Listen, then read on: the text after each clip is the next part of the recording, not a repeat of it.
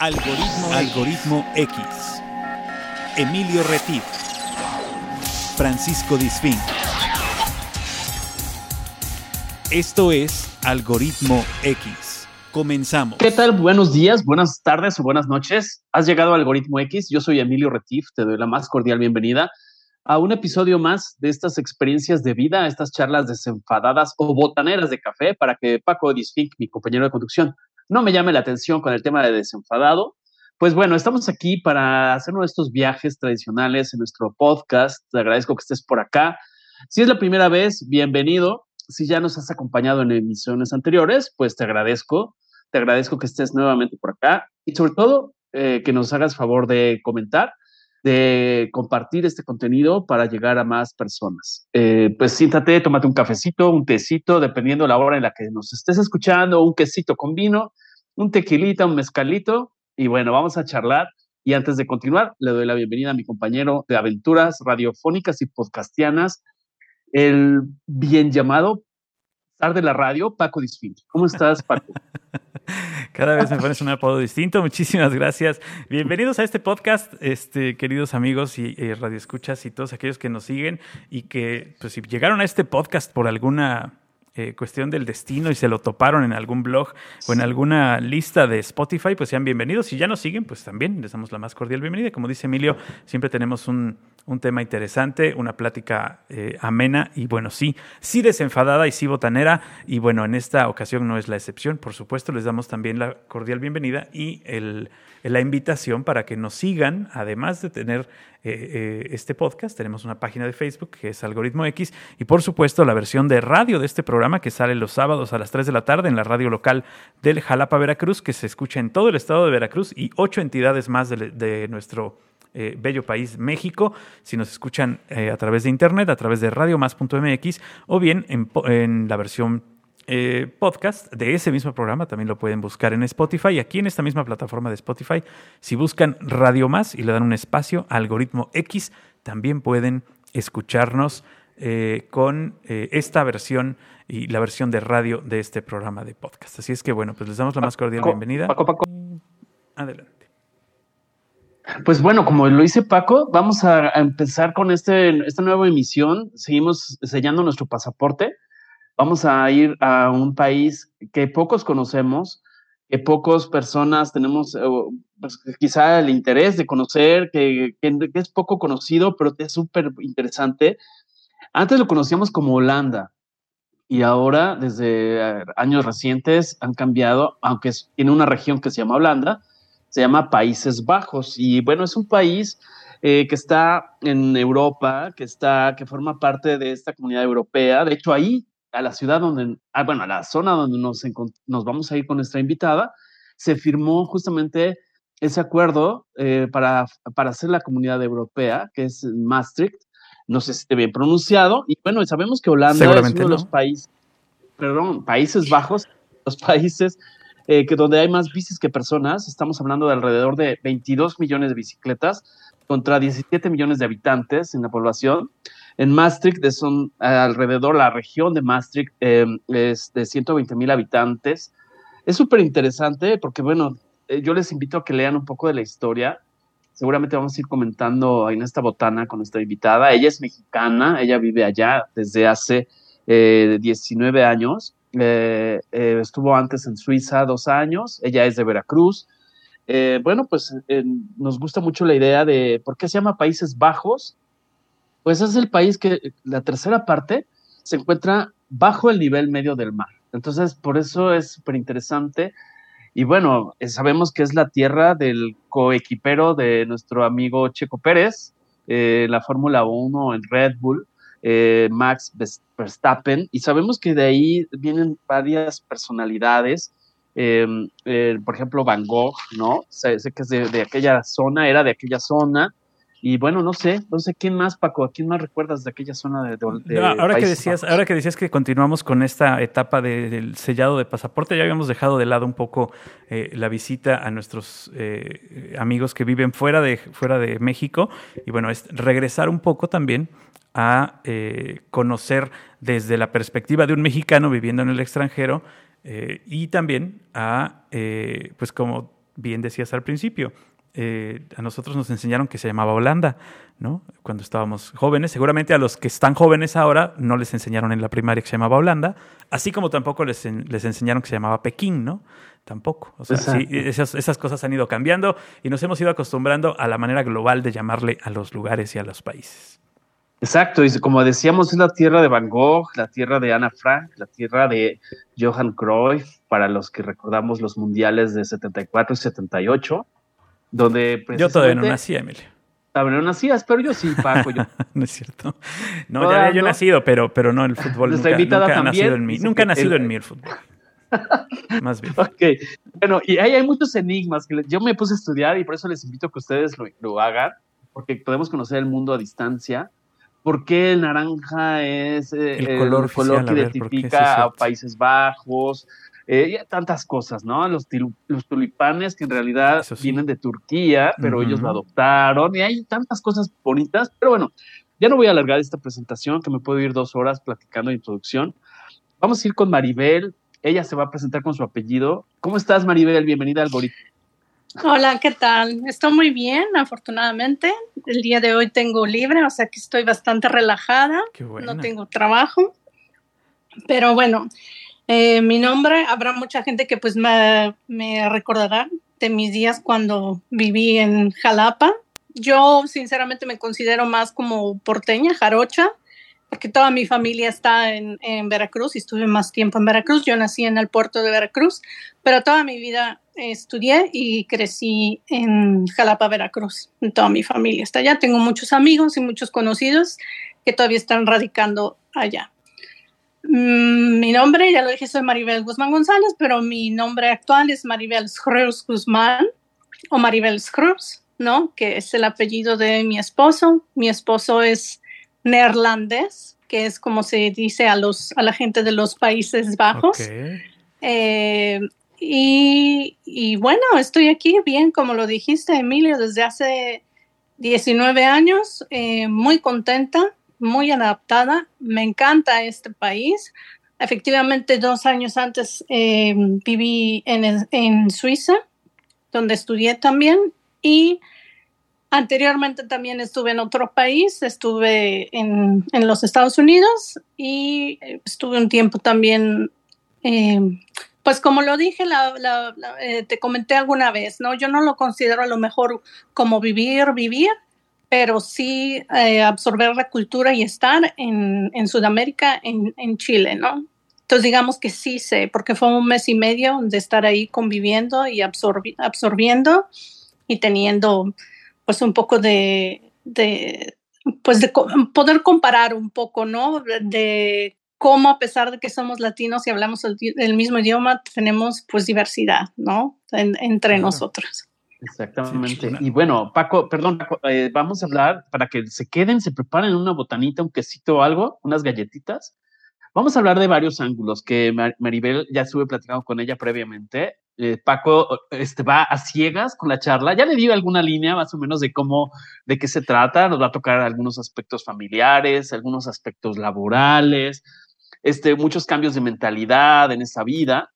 Pero bueno, me gustaría este, que nos contaras, tú sales de tu casa, estudias en comunicación en la Cristóbal Colón, en la Universidad de Cristóbal Colón del Puerto de Veracruz, y sales de, eh, de, tu casa, digamos, de algo atípico para esa época, para una mujer, salir de tu casa a los 17 años. Cuéntanos un poco de ese antes, antes de irnos a Países Bajos.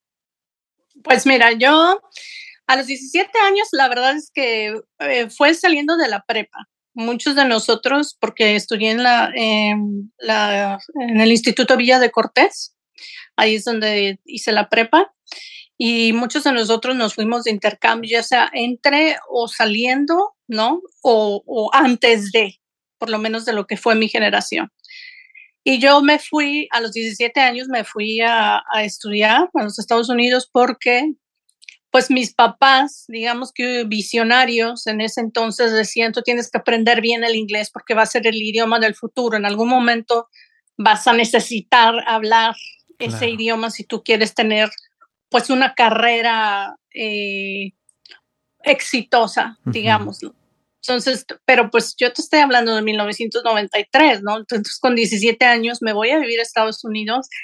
Era la primera vez que yo sola agarraba mis maletas, me subía yo a un, este, pues a un avión y hacer aparte, no sé cuántas veces me tuve que cambiar de aeropuertos, además aeropuertos muy grandes y llegué con una familia y pues el único, nadie hablaba español. Pero además, Absolutamente debo decirte, según mis datos, eh, tú eras una niña muy aplicada en la escuela, en el cuadro de honor. Es una chica, como se dice ahora, ñoña. ¿no? Y salir de su casa a los 17 años. Esto se hace así. Se dice nerd. es que ahora tengo que traducir a tiempo actual, Paco. Sí, no, es que sí, sí tiene razón. Mira, eh, es un poco eso. En el, obviamente, digo, los que tienen conocimiento de la época, ¿no? De, de hace tantos años ya, con las personas que estudiábamos en esa escuela, en el Instituto Villas de Cortés, teníamos que ser personas muy aplicadas. Porque en ese entonces, para empezar, si tú tenías un promedio de 7.9, ya estabas reprobado. O sea, ya. es, una escuela, es una escuela que se caracteriza por ser dura. Sí, dura. Entonces ya tenías que tener 8 mínimo.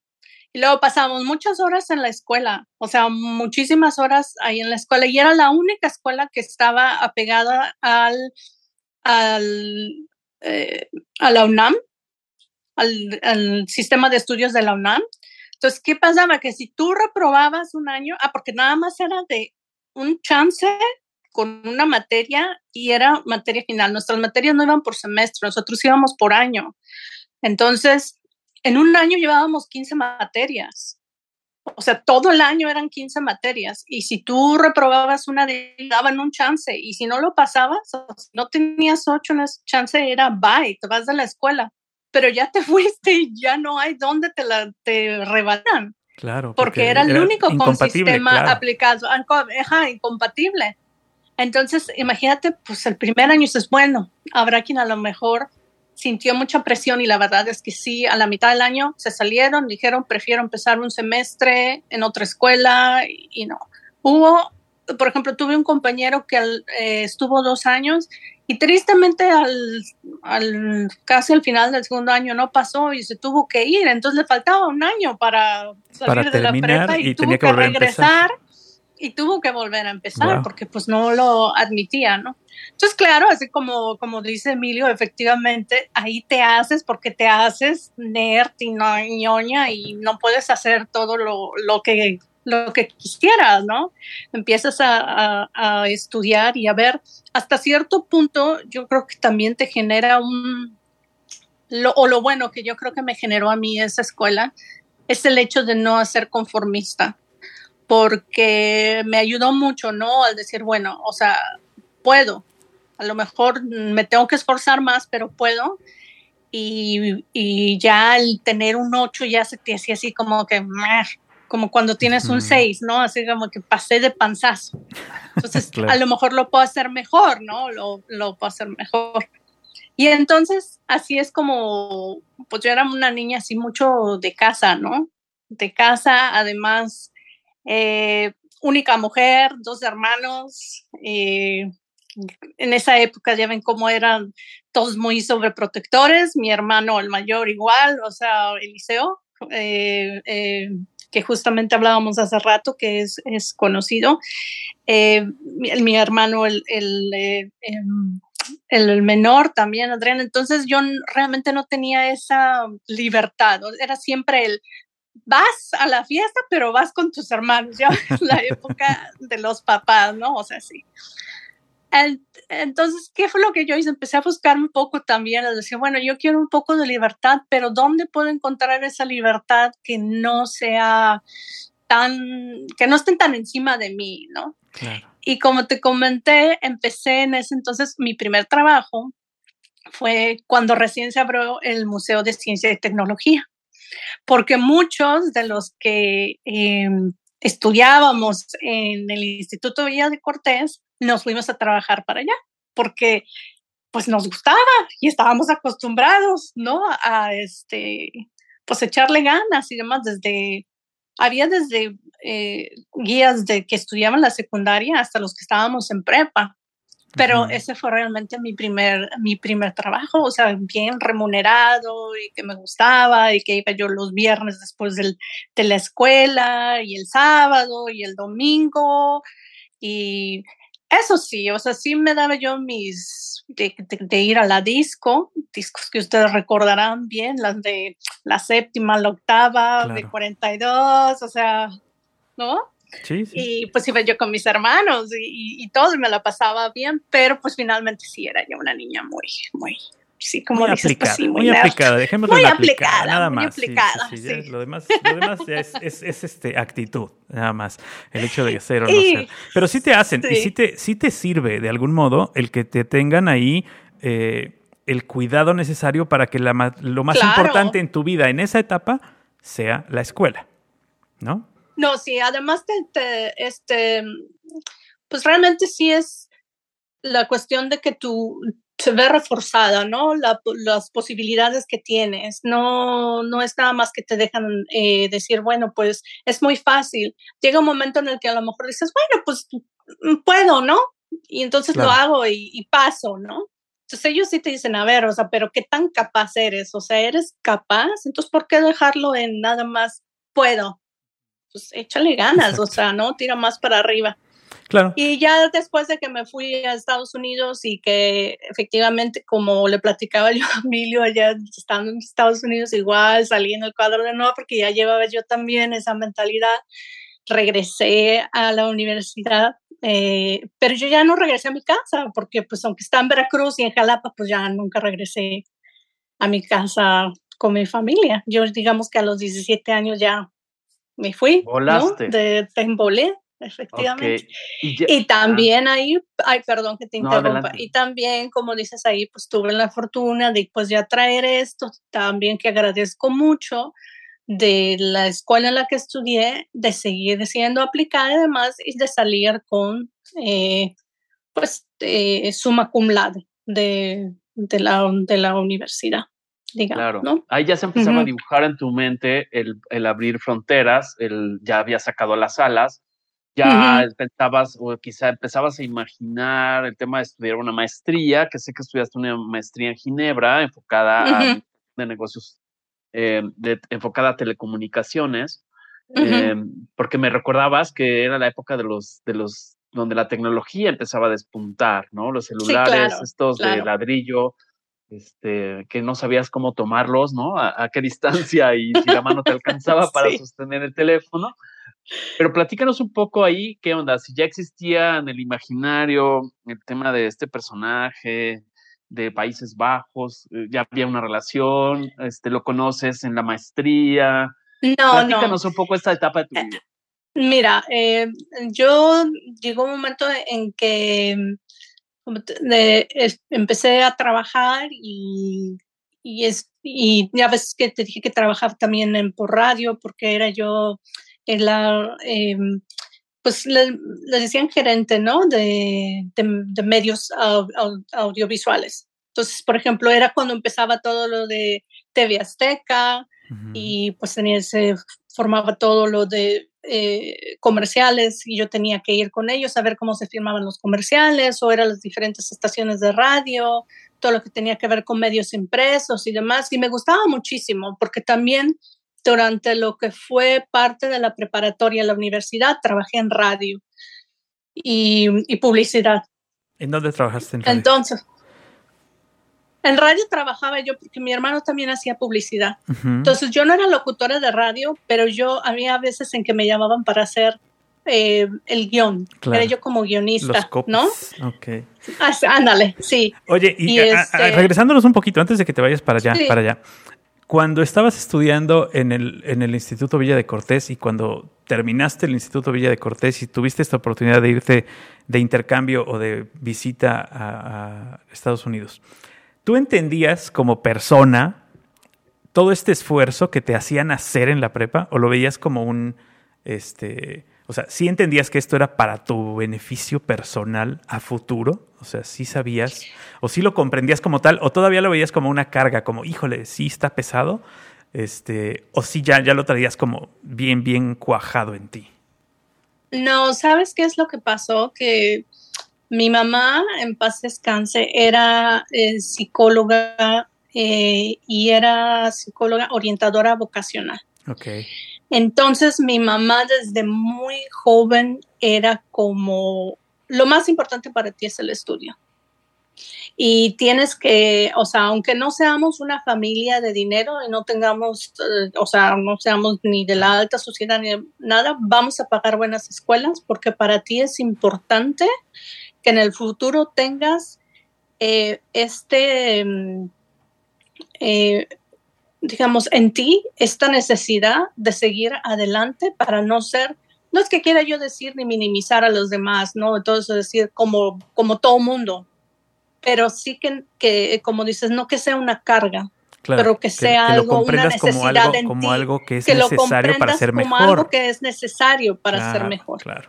Y sobre todo en países como México, que tú sabes que también si eres uno más del montón, o sea, entre comillas, pues realmente es más difícil. Ahora te exigen, te exigen, te exigen, te exigen, pero la gente estudia cada vez más y más y más y más y, y seguimos a los mismos. O sea, yo me acuerdo que, que mi mamá me decía, el mismo trabajo o la misma carrera en la que tú vas a salir y el por el trabajo que tú dices, es que yo quiero ese trabajo, dice, hay 80 mil detrás Claro. de ti o enfrente de ti queriendo Ujú. lo mismo. Sí, sí.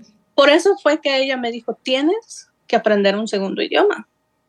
Claro, eh, el hacer esa Y pequeña vas. diferencia, porque a veces no es Sí. tanto lo que tienes que hacer, ¿no? Sino tener esa pequeña Ujú. diferencia, ese gramo extra, esa, e, esa, como le dicen los gringos, el extra mile, esa milla Ujú. extra que hagas, va a ser la diferencia con los que están junto de ti. Y, y- y no solo con los, que- digo, tomando en cuenta que, por ejemplo, tú estudias una carrera como comunicación que salen 180 de una generación, ya son 180 contra uno.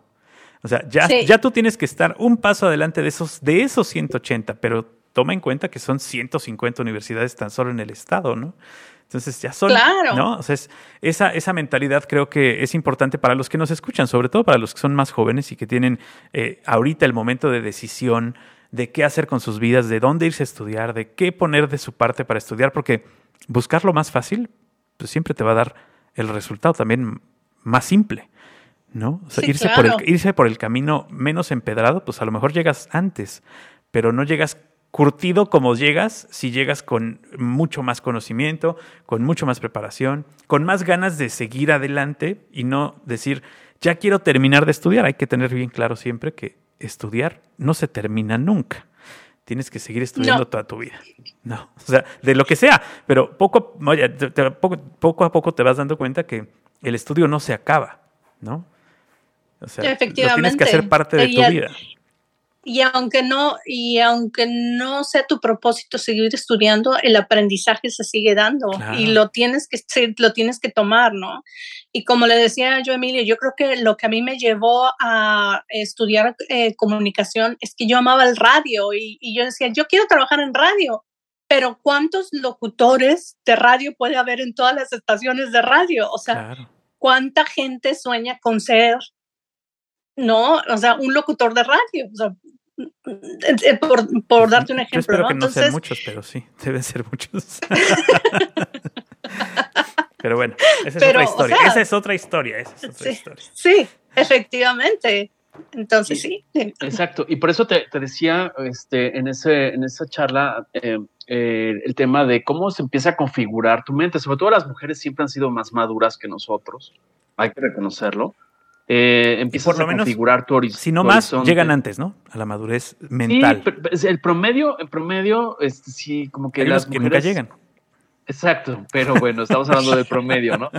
Este, ya se empieza esa necesidad de, con ese bagaje de, intercambio, donde empiezas a ver que el mundo no es solo las cuatro paredes de tu escuela, cuadra, alrededor, en el puerto de Veracruz, sino que ya hay gente oriental, gente europea, gente X, que convergen en un intercambio al que tú acudiste, y ahí quizás empieza ya a configurar la idea de distinguirte del resto al estudiar una maestría en telecomunicaciones. O sea, ese momentum que, que, se da en ese instante. O sea, como que tú, yo siento, ¿eh? Y quisiera que me lo sí, sí, sí, que tú, tu, tu, rollo ya iba mucho más adelantado. O sea, no es que estuvieran de moda, sino que ya se, ah, era un parteaguas, un antes y un después de las telecomunicaciones. Quizá todavía no se vislumbraba el Internet como ese, ese mundo 4.0 o 5.0, pero ya estaba marcándose una era de las telecomunicaciones. Platícame qué pasaba por tu mente en esa decisión de distinguirte para una maestría en Ginebra.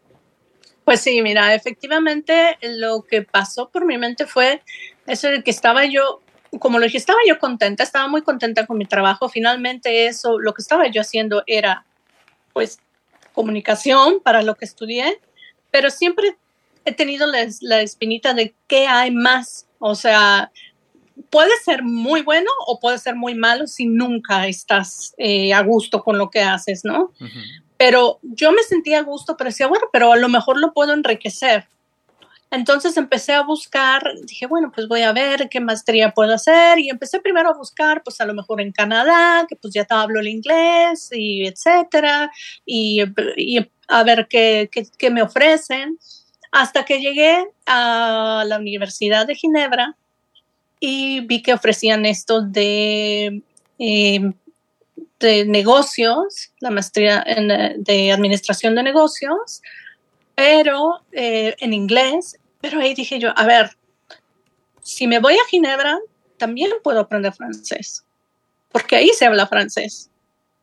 Entonces, ya mal que bien, ahí le, le añado algo extra, ¿no? Digamos. Si salga bien o no la maestría, ya, tengo el idioma, otro idioma, ¿no? Ya tengo el idioma, o al revés, me sale bien la maestría y medio, medio mastico, el idioma, pero algo, ¿no? O sea, ya. Dos por uno. Y luego, como había especialidades, de las diferentes especialidades, eh, yo desde antes eh, me, me, marcaba mucho porque apenas empezaba esto del, del Internet, ¿no? de apenas, estoy hablando de, del 2000, del 2000, cuando yo empecé a buscar posibilidades, o sea, literalmente del 2000.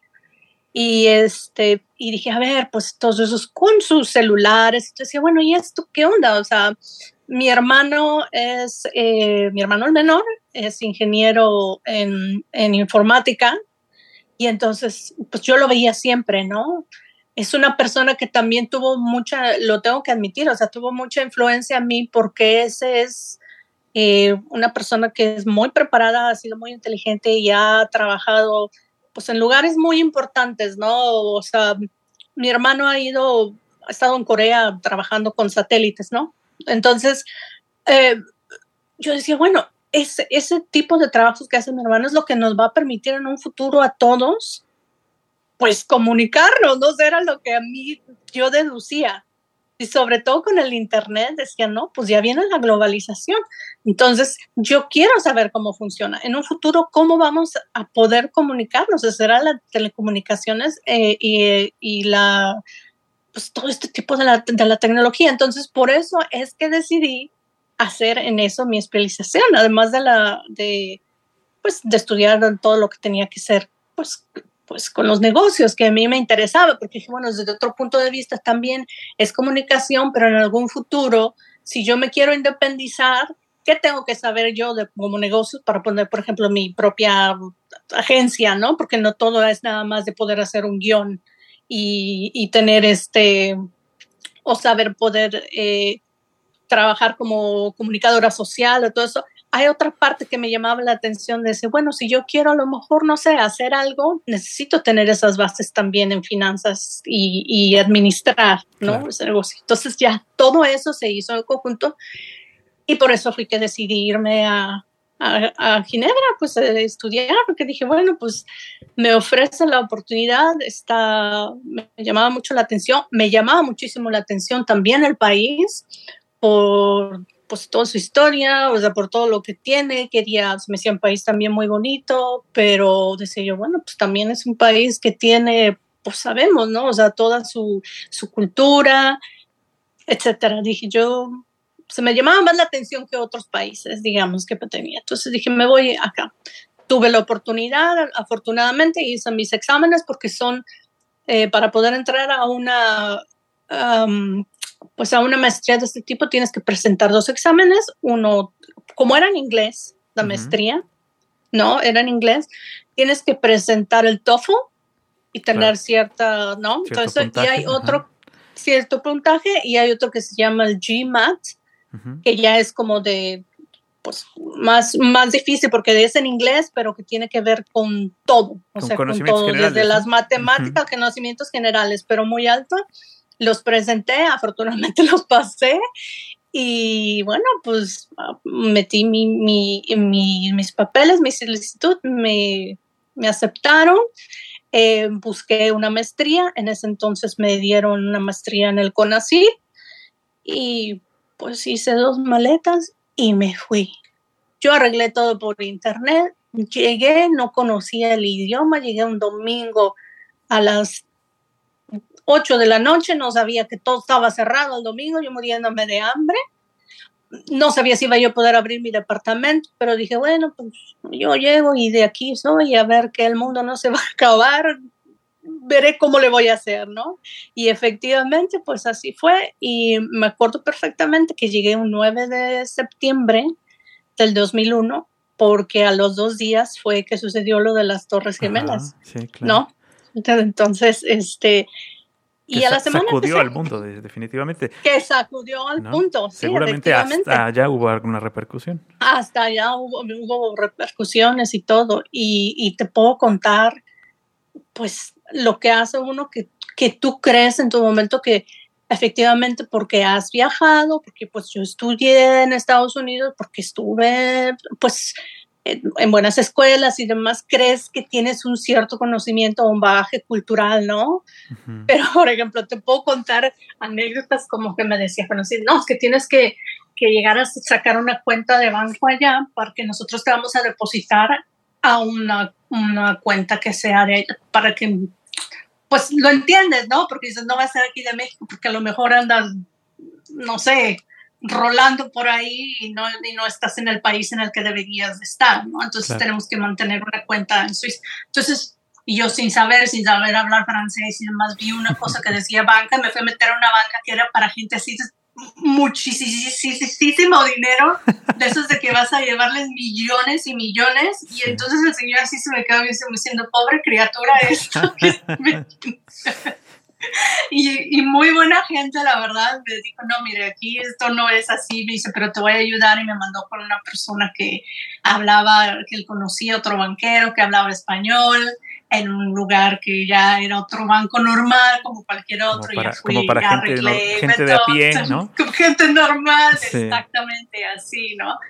Y, y, así fue como empezó mi aventura en, en pues, pues en Ginebra y, y, me encantó porque en mi maestría habíamos 33 nacionalidades diferentes, entonces... Y se me hace que ahí estaba, ahí estaba, ahí estaba alguien proveniente de Países Bajos, ¿no? No, fíjate, era, ¿no? No, ah. fíjate que es una historia muy curiosa. Yo pensé que, era de banca a banca, no, te, te pasa un chocolate suizo. Pásame, te, te paso un chocolate. O te convido de mi queso Houda, ¿no? No, no, no. no. Fíjate lo que son las cosas. Eh, es una historia muy curiosa y, y pues, o sea, eh, yo estaba esperando a una amiga que venía a visitarme en el aeropuerto y él iba a visitar a un amigo en el aeropuerto y me preguntó si yo hablaba inglés y yo le dije que, que sí, ¿no?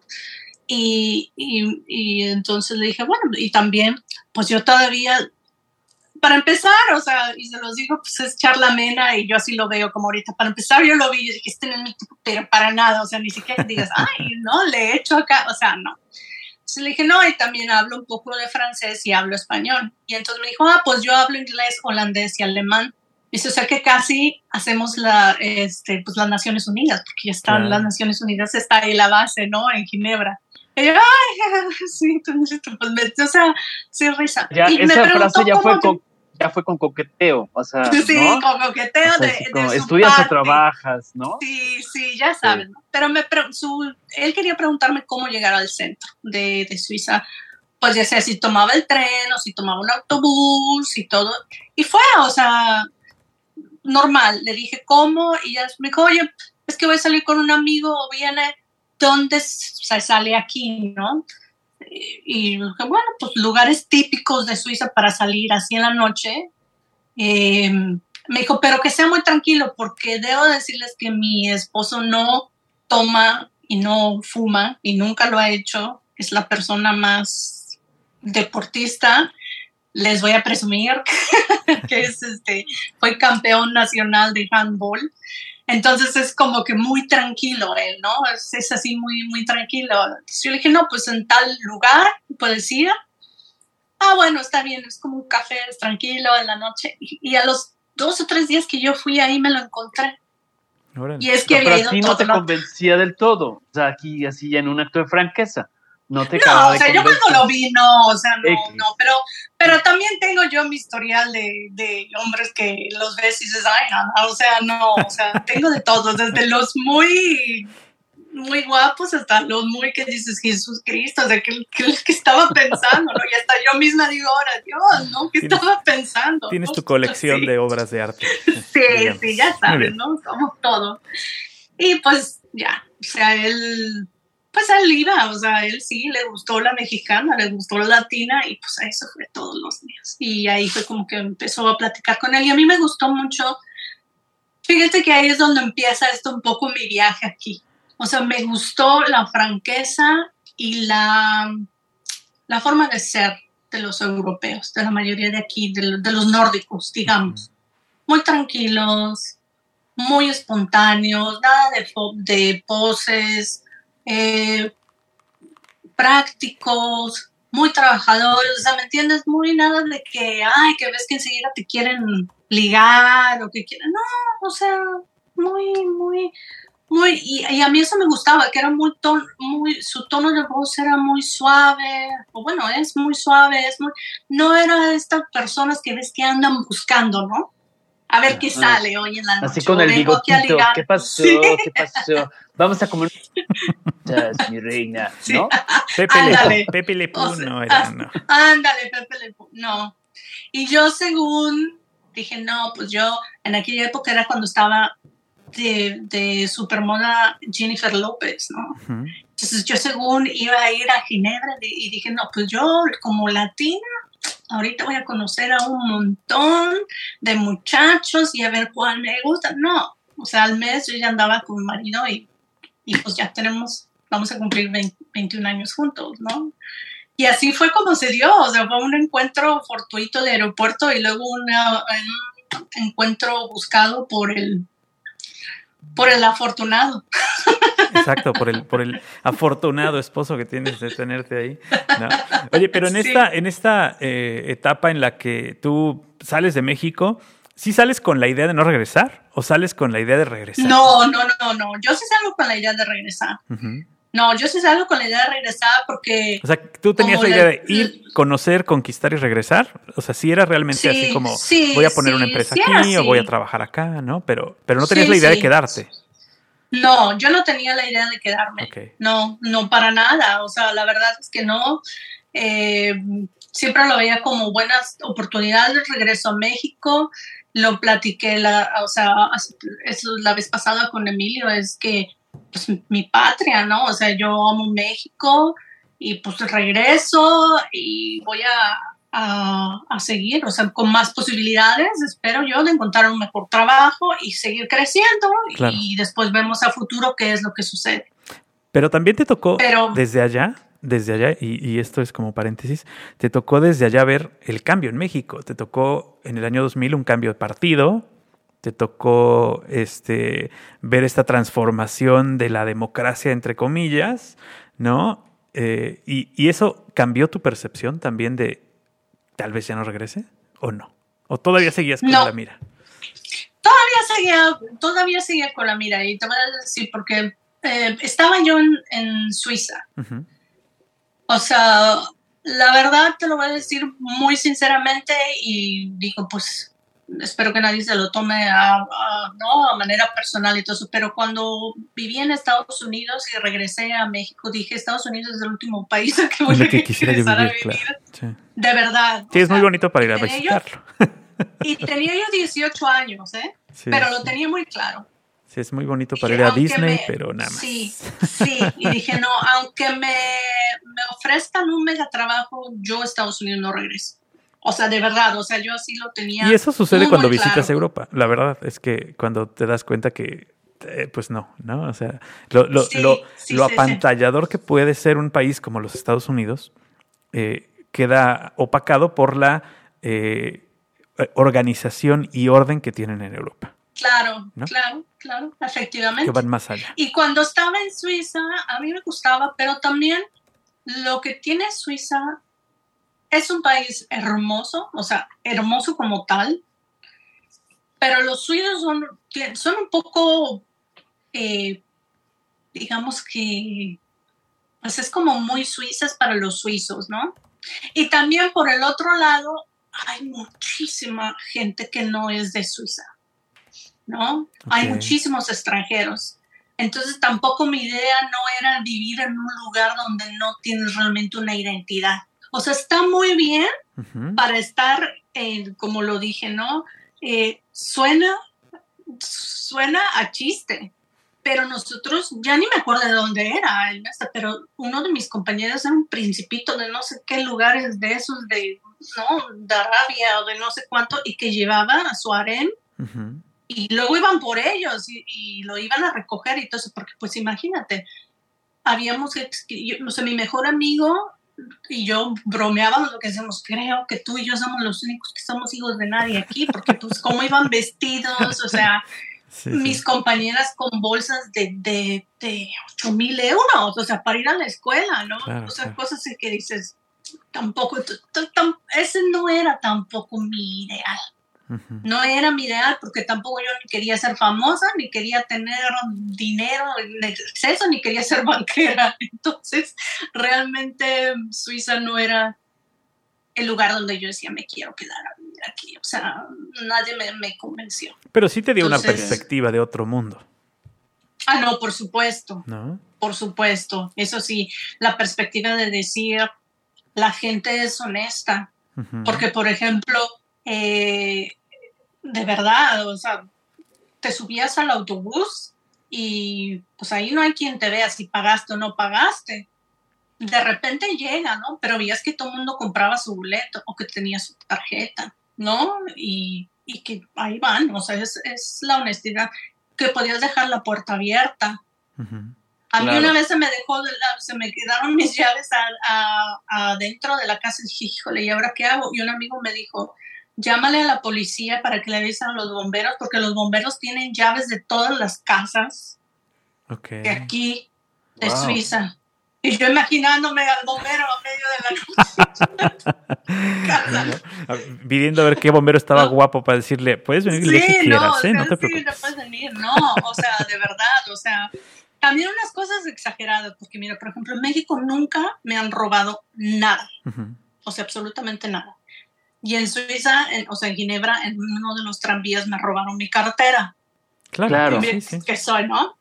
y, y, dices, bueno, pues es que también somos mucha gente. O sea, lo mismo venía gente de, de no sé, y no es, es nada personal, o sea, pero lo mismo te encontrabas a alguien de Islandia que uno de China, que a lo mejor un peruano y yo alguien de Kenia, ¿no? Y ahí vamos todos revueltos.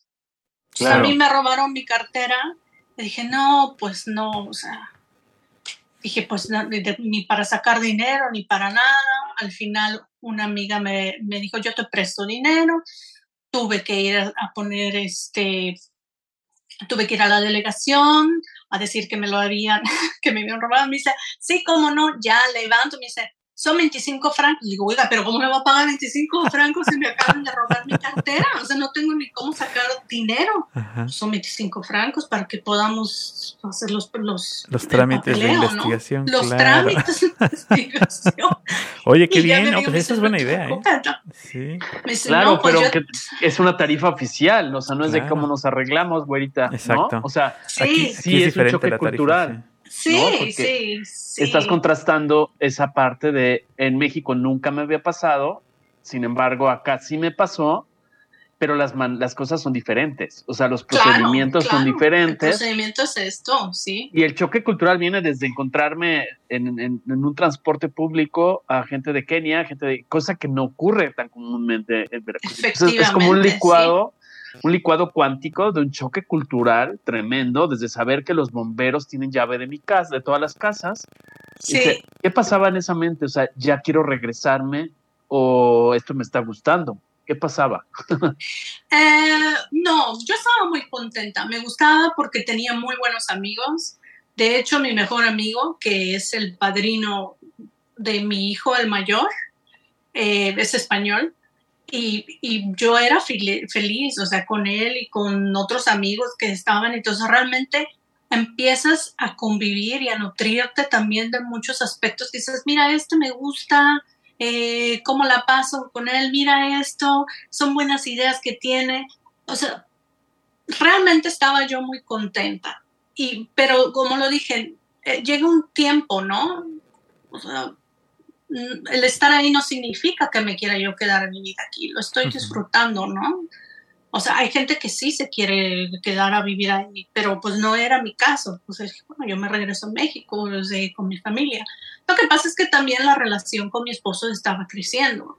Y era una cuestión que luego decías, bueno, eso realmente es lo que me pesa más. O sea, él estaba en Holanda y, y yo estaba en Suiza. Y una vez al mes viajábamos o yo venía para acá o él iba para allá o íbamos a algún lugar de Europa juntos, ¿no? nos vemos en París o nos vemos en, no sé, qué sé yo, ¿no? en Roma o nos vemos en, algún lugar así, ¿no? Para pasar unos días.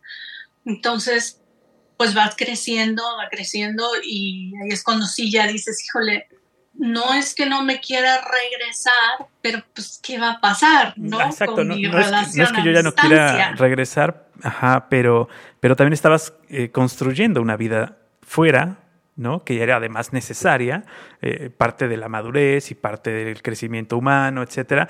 ¿Y qué pasaba en casa? ¿Qué pasaba en tu casa? ¿Qué te decían? Este, ¿Te apoyaban al 100%? ¿Te decían regrésate? ¿Qué pasaba en casa? No, nada, miren, yo creo que desde el momento, mi mamá falleció tristemente en, el, en, 1998 y pues ya sabes que las madres finalmente creo que somos como que el ancla, ¿no? De ese barco familiar.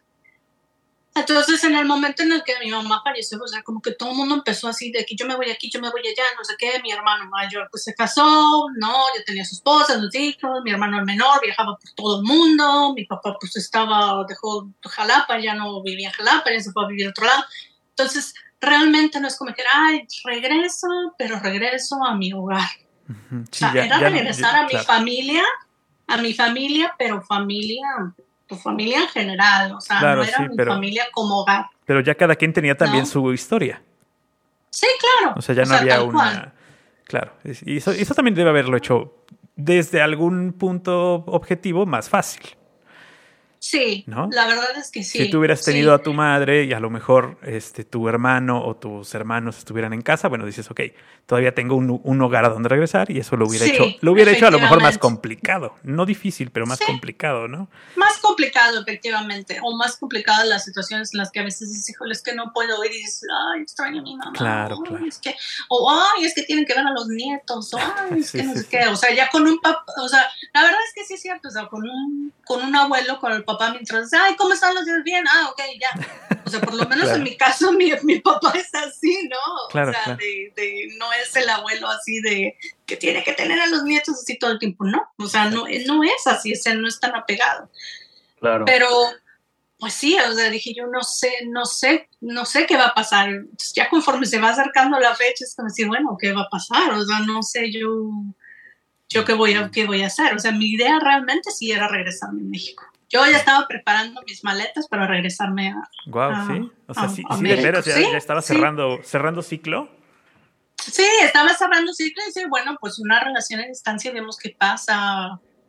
Claro, claro. Es, difícil, es bien complicada. Sí, es muy complicada. A ver, y en esta relación con esta persona de Países Bajos, em, más o menos estamos hablando contexto, ¿no? Europa estaba en una recesión. Tú estabas de choque cultural, como lo venimos mencionando. Eh, quizá el, pensar vivir en un país como Países Bajos, ¿cómo se empezó a barajar? Porque, bueno, Países Bajos es, la economía número 18 del mundo, ¿no? Recordemos que es el segundo productor agrario, flores, eh, queso, tomates, verduras, hortalizas. O sea, no es esa economía que para nosotros en México, por eso lo decía al inicio, conocemos muy poco, donde, oye, me voy a ir a vivir a un lugar de 120 mil habitantes, que es donde es la región donde estás ahora, Maastricht, ¿no? O sea, creo que es una ciudad muy pequeña, una región muy pequeña.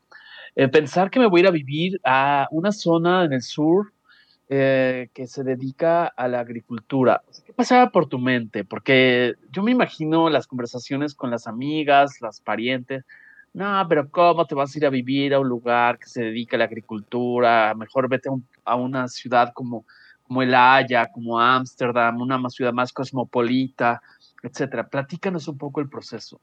Sí, pues mira, eh, antes te digo así rápidamente que yo ya, eh, una de las veces que me iba, que ya me iba de regreso a Suiza, eh, mi esposo, no es cierto, perdón, que él estaba en Suiza y se iba para, ya iba a terminar mi, mi maestría, o sea, íbamos a terminarlo y entonces él me dijo, bueno, ¿esto qué, qué significa? Que ya terminas y te regresas. Le digo, pues sí, o sea, ¿qué hago? Pues también se me acaba mi, mi, este, pues la beca que me habían dado y todo eso, y no, yo no tenía permiso para trabajar, o sea, yo tenía permiso de estudiante, ¿no? Que me pudiera yo poner a trabajar para decir voy a sobrevivir, y menos en un, en un país como Ginebra, donde es carísimo, ¿no? Y entonces dije, no, pues no.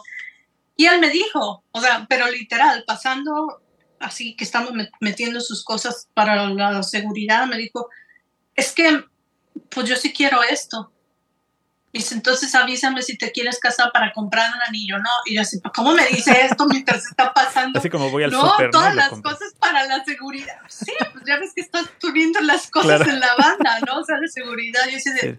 No, era el lugar más romántico del mundo, pero No, no, no, no, eso no. Los holandeses no son los más románticos, de Entonces ahí fue donde yo realmente dije, bueno, pues está bien y él tiene muy buen trabajo. Mi esposo es eh, ingeniero en genética botánica, es bueno, es agrónomo eh, con especialidad en, genética en botánica.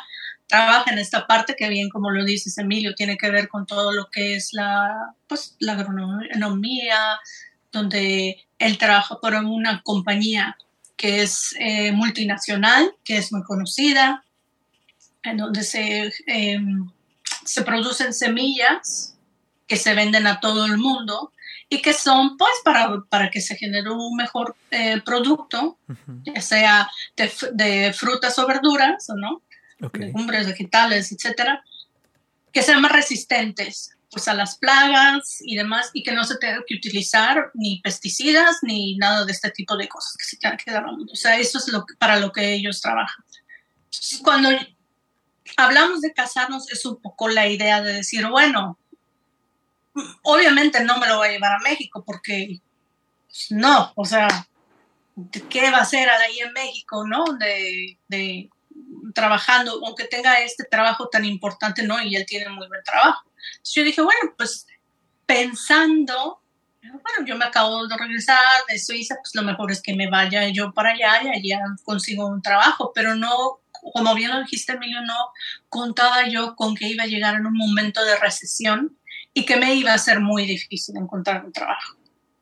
Entonces, efectivamente, era todo el mundo aquí, me lo decía a los lugares en los que yo pedía trabajo, me decía, es que tú tienes que irte a trabajar más al norte, efectivamente, o sea, a la, a la provincia de Holanda del Norte o a la provincia de Holanda del Sur, que es donde está pues la Haya, este, Rotterdam o Ámsterdam, entonces porque pues por tu experiencia, por tus estudios y demás, tienes que pues, trabajar allá y aquí no vas a encontrar ese tipo de trabajo.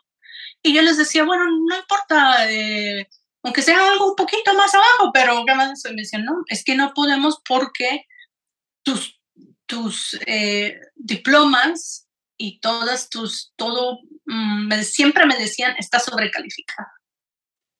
Y esa es la cuestión de aquí de los Países Bajos.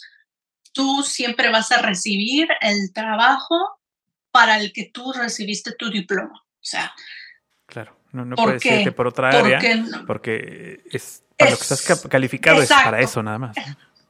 Sí, pero no solamente eso, o sea, tú imagínate que a lo mejor yo como, no sé, como siendo comunicóloga, yo a lo mejor puedo ir y trabajar en una, no sé, como le dije ese día a Emilio, ¿no? En una estética. Imagínate que yo haya aprendido a cortar pelo. Pero hay muchachas que a lo mejor estudiaron una carrera técnica para cortar pelo y se especializaron y tienen su diploma. Entonces yo no le puedo quitar a ellas la oportunidad para lo que ellas se especializaron. claro. Es así, es por ley. ¿No? Entonces era, o sea, por ejemplo, todo el mundo, mi familia me decía, métete a dar clases. No puedo, necesito un diploma de maestra. Ponte a hacer, ponte a hacer traducciones. No puedo, necesito un, un este, pues un diploma de, traductor. Además de que ganan muchísimo los traductores. Entonces no le dan a cualquiera, ¿no? Porque creo que cada palabra se paga, se paga a 50 centavos por cada palabra, ¿no? 50 centavos de euro cada palabra, ¿no? De, traducción. Entonces dicen, no, pues imagínate, estas personas estudiaron a lo mejor cinco años para tener a la perfección el idioma en el que están traduciendo, y aunque sea tu idioma, ¿no? Natal, y aunque estudiaste comunicación y a lo mejor a tener una excelente redacción, pues no es tu carrera, es la de ella. Oye, eh, Maribel, eh, eh, me quisiera que nos compartieras una anécdota que me, hiciste en la plática previa. Sí. Eso de que alguna persona, no recuerdo si fue que alguna persona te sugirió de las personas de allá de Países Bajos, de, oye, ¿por qué no trabajas en un supermercado? Ah, que casi te caes como con Dorito. ¿Cómo? Pues espérame, ahí es donde vienen los choques culturales. Sí, marca efectivamente, sí. Este, cuéntanos efectivamente. Efectivamente, te voy a, platicar. Aquí en los Países Bajos es muy eh, común que la gente trabaje, o sea, y trabajan desde muy, muy jóvenes y en cualquier tipo de trabajo. O sea, nosotros, eh, no sé, acá, si hacemos, acabamos de hacer una remodelación en la casa y te puedo decir que uno de los, de los albañiles, por llamarlo de una manera, de los albañiles que vino de 16 años, es el hijo del, jefe de mi marido. O sea, es una persona que no necesita trabajar de albañil, pero los mandan. O sea, tú tienes que aprender a saber lo que es ganarse el dinero por ti mismo. Entonces a mí me dijeron, bueno, mientras no encuentras un trabajo, ¿por qué no te vas a trabajar a un, pues no sé, a un supermercado o no sé qué? Y yo, ¿cómo? Te lo juro. Sí, sí, se siente la ofensa, claro. O sea, porque dices, oye, de verdad, Tantos años yo que estudié en las mejores, exacto, estudiando en las mejores escuelas, pagando un montón de dinero, ¿no? Esa maestría que me costó el ojo de la cara, además, si quieren que me en el cuadro de honor, en el cuadro de honor, tanto que me esforcé en la Villa de Cortés, van a decir mis maestros de la Villa de Cortés si me ven trabajando en un súper. Pero creo que esa parte, esa parte solo la tenemos nosotros los mexicanos, ¿va? Efectivamente. Efectivamente. Y ahí es cuando me, me, di cuenta, porque como les decía yo a Emilia, digo, bueno, mi mamá ya no estaba, pero yo me imaginaba a sus hermanas, a mis dos tías, como Zoila, la de qué nos pasa, ¿no? o sea, de doña Zoila, de decir, oh, me va a dar el trabajo, ¿cómo se va a ¿Cómo me va a dar? O sea, no, y yo decía yo, no, es que yo no voy a ir a trabajar en eso, no es posible. Entonces, y ahora, claro, ya, ya con la madurez y con la edad, digo, bueno, es trabajo, trabajo es trabajo, ¿no? Y el trabajo, pues, rediga, o sea, es así. a mí no me costaba nada ir a pasar latas y decirles que me pagaran y todo eso, que me dieran un buen sueldo por las horas, porque ustedes pagan bien. Y es ahí también es, donde. Es como dignifican el trabajo, la, diferencia que tenemos los mexicanos. Que aquí ¿Ah, conseguir un trabajo y, y, empezar desde, desde la parte más baja no dignifica porque los sueldos no son Efectivamente. Porque no. Entonces, híjole, fue muy difícil para mí porque no, no, dije, no, no, yo no voy a hacer esto y, no lo hice, o sea, no lo hice y ahí fue donde ya me entró el aspecto cultural mexicano de decir, pues soy cabeza dura y no lo voy a hacer. Ahora sí, para que veas. Como decimos, me monto mi macho y no lo hago. O sea, yo vine y me costó mucho trabajo y yo no soy cualquier persona, no sé qué, y no lo hago. Y me costó mucho trabajo entenderlo. O sea, como dices, me costó mucho trabajo entender que es un trabajo y que significa que estamos viviendo en un país en el que todo el mundo puede vivir bien sin importar el trabajo que realices. Trabajo es trabajo, punto. Lo mismo vales tú que valgo yo, que vale el jefe o el CEO, o sea, todos valen lo, lo mismo. Y eso es algo que se maneja aquí, que, que tristemente en, nuestro país, pues no, o sea, nuestro país realmente sí nos han eh, enseñado a tener muchas em, diferencias en cuanto a nivel, ¿no? Socioeconómico. y, contrastes. contrastes. Y, y, muchas veces hay gente que, que, que dices, no, pues que sabes que no están al nivel que deberían estar o que quisieran estar y todo, y, y, a veces hasta pretendemos o queremos, ¿no? De que estamos en ese, en ese nivel, ¿no? En el que estamos con eso, ¿por qué? O sea, ¿por qué tenemos que mentir y que pretender y que ser cuando no, no pasa nada? O sea, claro. hay que trabajar. Oye, Maribel, y en este proceso de que, oye, ¿cómo te, que te recuperas del tramafat de la tía Zoila y todo esto, de que como yo con todos estos cuadros de honor y bla, bla, bla. Este, ¿qué, qué empieza a suceder? Pues cuéntanos un poquito así en la línea del tiempo, para, porque hay, muchas anécdotas muy poderosas, muy interesantes, eh, para que se queden aquí con nosotros. Sí, el tema de, ¿consigues un trabajo o ya se empieza a tener, porque en el terreno familiar hay también experiencias muy sí, claro, sí, sí, muy profundas, efectivamente. Compartir esa parte. Sí, claro.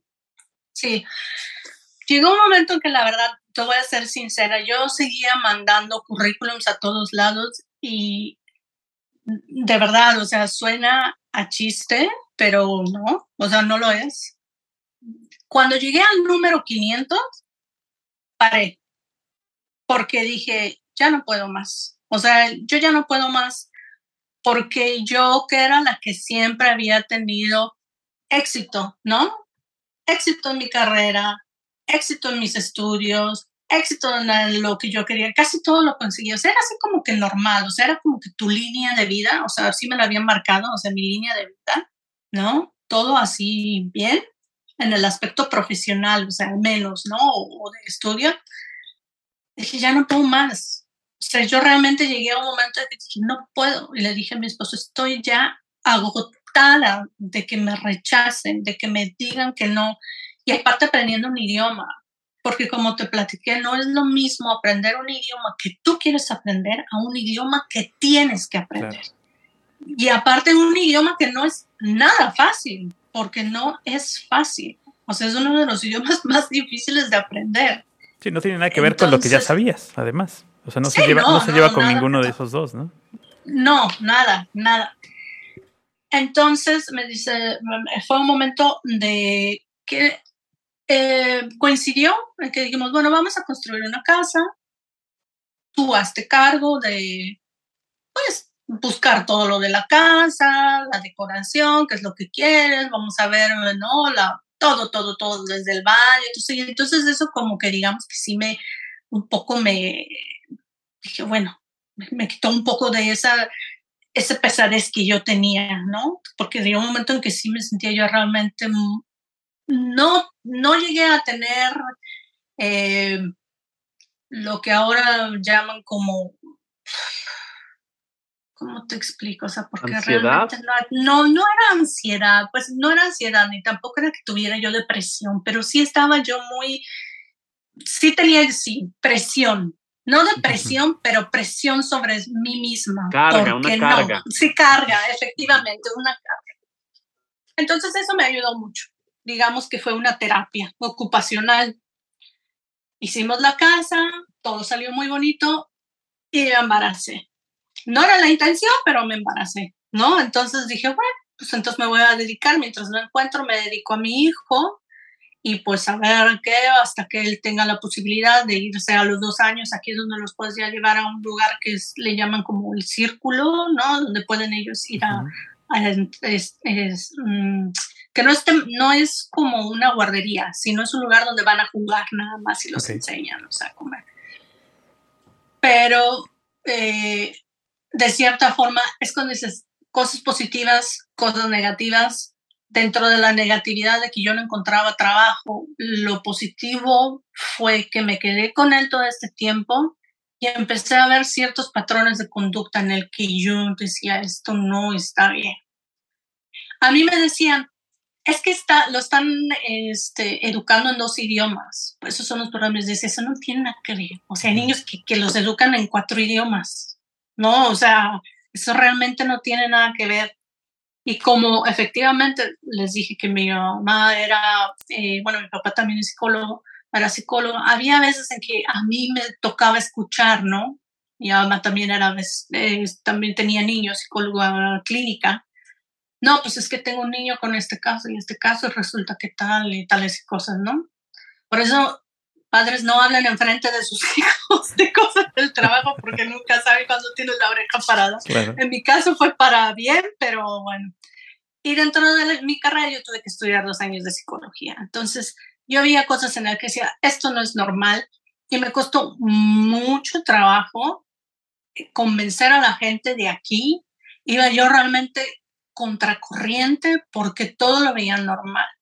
Hasta que me dijeron, es que hasta los dos años no se le puede hacer una evaluación.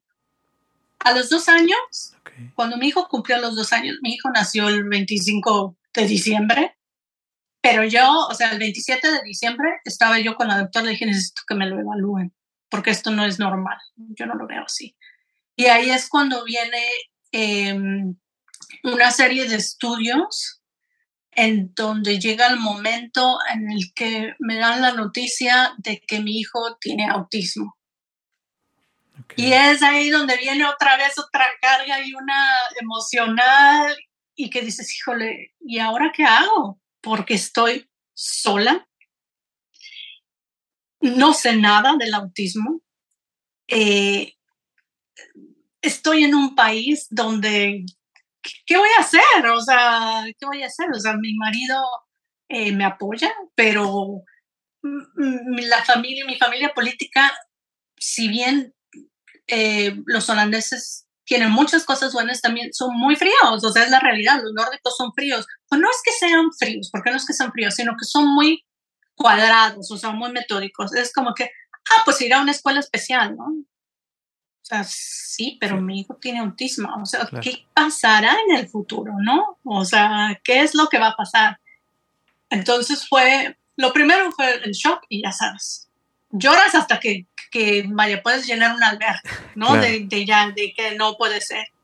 Y ya una vez que pasó eso, fue así de que, bueno, pues órale, ahora le ponte las pilas y de la misma manera que yo siempre he aprendido eh, cosas, fue meterme a seminarios, eh, eh, todo lo que tenía que ver con eh, cursos, em, sacar pláticas con psicólogas especiales, con, con terapeutas, con neurólogos. ¿Qué puedo yo hacer para que mi hijo esté bien? Y entonces eso también fue lo que me llevó a mí un momento. Y, y, lo pesado que es también que de repente Después de tres años y medio que él no hablaba y no tenía contacto conmigo, pudo tener contacto conmigo porque empezó a ir a una escuela y a terapias y demás, pero en el idioma holandés. Y ahí es a donde yo me voy, o sea, me veo realmente en la difícil tarea de educar un hijo en un idioma que no es el tuyo. Claro.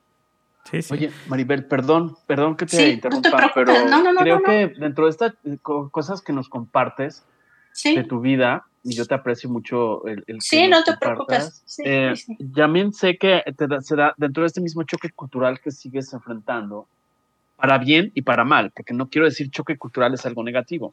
Eh, un país que comúnmente calificamos los latinos como frío, como distante, pero a la vez entiendo y bueno, corrígeme si estoy mal en mi apreciación, que también te cobija en ese, en ese, aunque es una economía número 18, como lo comenté hace rato, pero con, unas, con un sistema primermundista em, donde te cobija y te acompaña en toda esa situación que nos estás compartiendo. eh, me, me, describiste como no tener que preocuparte en desplazarte desde la ciudad, desde la zona donde estás viviendo, hasta un hospital, hasta una clínica, todo este proceso. Entiendo bien que te cobija a pesar de su frialdad y Sí, sí, sí, sí, sí. Ellos, eh, por ejemplo, en cuanto a lo que son los niños, eh, es lo más importante, porque son el futuro y la economía y todo eso del futuro. Entonces, cuando, en el momento en que ellos dicen, no, eh, eh, tengo un niño que tiene autismo, tengo un niño que tiene fibrosis quística, tengo un niño que tiene, no sé, cualquier tipo de enfermedad que puede considerarse rara, ¿no? Esclerosis múltiple, bueno, no sé, X. Ellos toman cartas en el asunto y reciben todo, todo absolutamente gratis desde sus... Pero bueno, además no solamente eh, los niños que tienen alguna, alguna enfermedad rara o algún trastorno, digamos, o alguna condición, sino todos los niños en general hasta los 18 años tienen cubiertos todo lo que es educación y, gastos médicos, ¿no? Todo lo que te platicaba. Lo mismo es que si el niño resulta que se cayó eh, y, se fracturó un dedo, hasta que le tengan que hacer un, trasplante de pulmón, lo pagan.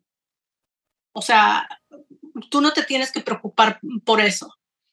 Y en mi caso, o en el caso de que nosotros tenemos hijos con, pues, con, este, eh, con situaciones especiales, digámoslo, ¿no? En condición, ellos buscan la manera de ayudarlos. Y hay escuelas especiales y los van a recoger y los llevan a sus escuelas y hay un psicólogo de familia que va una vez a la semana para ayudarte, para apoyarte, o sea, que va una vez a la semana a tu casa, ¿no? O en este caso que venía a mi casa, ellos están, pues tienen eh, terapeutas, si necesitan fisioterapia, tienen fisioterapia, si em, eh, necesitan, no sé, algún... Em, em, alguna, por ejemplo, algunos que necesitan tener ergoterapia, también se les da la ergoterapia. Todo, todo, todo lo que necesitan está cubierto por, por el gobierno. No importa qué clase de, de situación, enfermedad, condición, trastorno, no importa. Y mm, ya también para nosotros los adultos, eh, bueno, pagamos un seguro, es obligatorio. Nadie, nadie, nadie que viva en el País Bajo no puede no tener seguro hasta el más baratito, ¿no? O sea, que digas, bueno, sí, no puede no tener seguro. Y aunque tú pagues, no sé, que dirás, ¡ay, es mucho, ¿no? Pero no sé, pagues 100 euros al mes por seguro. Si lo mismo te resulta que te dio un ataque cardíaco y te tienen que hacer un trasplante o en ese momento hacer una operación, tú no tienes que pagar nada. Como te lo dije, yo no pagué absolutamente nada por los, por los partos de mis hijos este, por las ambulancias, porque una vez me tuvieron que transportar en ambulancia aquí porque soy epiléptica, entonces tuve un ataque muy fuerte, entonces tuvo que venir la ambulancia para mí. Yo no me tengo que preocupar por absolutamente nada. Y ahí es cuando dices, híjole, eh, pues sí extraño mi patria muchísimo, pero hay muchas cosas que... Sí, a lo mejor lo que, o sea, más bien lo que extrañas tal vez es la, cercanía, la calidez, el apapacho del latino, que, tenemos muy, muy, claro eso, ¿no? De, de, de el, el acercamiento o la parte del no te preocupes, todo va a estar bien de un doctor cuando ya te pueden decir los pasos son A, B y C y tienes que seguir A, B y C, punto, ¿no? O sea, no hay más. Sí, sí, sí. Hay una gran diferencia en cómo se dicen las cosas y cómo se tratan las cosas. Sin embargo, aquí tal vez te hubiera costado un poco más de trabajo tener la asistencia médica o la asistencia oficial de, por parte de, de, las instituciones, ¿no? Allá, bueno, pues salió, eh, digamos, de manera natural, y aquí, bueno, te, allá a lo mejor te faltó, te digo, esta parte apapachadora que, tienen, que tenemos los, los mexicanos y en general la, la, cultura latina, ¿no? Sí, no. Pero, por ejemplo, algo que también le comentaba yo a Emilio en la cuestión de que eh, cuida mucho a los niños, no nada más en este aspecto de, de, de, pues digamos, en cuanto a la salud, le platicaba de lo que es la educación, ¿no? Eh, que a él le pareció un tema muy interesante porque, por ejemplo, nuestros niños a hasta los cuatro años, pues tienen libre, digamos, no pueden hacer, pero a los cinco años tienen que ingresar a la escuela y una vez que ya entran a la escuela, tú no los puedes eh, sacar de la escuela, por ejemplo, de vacaciones o dejarlos que no vayan a la escuela sin tener una, una razón de peso, ¿no? Porque te multan. 75 euros, me decías, por día. 75 euros o 100 euros, creo que ya subió a 100 euros ahora, por día. ¿De qué? Ándale, vámonos al carnaval, vámonos al puente y no vas, ¿no? Sí, sí no el día. Hoy está lloviendo, no vayas.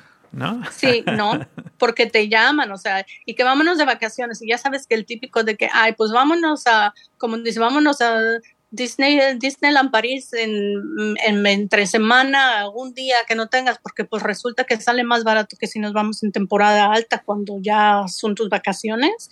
Te dicen, señora, pues me tiene que pagar. Con 100, euros fíjate, con sus 100 euros, y si son dos, ya son 200. Si hay veces en que si, si lo sacas del, del país, si son, hay veces eh, que puedes, la multa más alta, fíjate, la multa más alta puede llegar a ser de 3.800 euros y un mes de cárcel. Claro. Wow. Ah, sí, es ahí donde a veces vienen los contrastes. No estoy hablando de México, porque soy mexicano y aquí vivo, pero también nos hace falta mucho guiar las nuevas, las buenas prácticas para poder crecer a un primer mundo.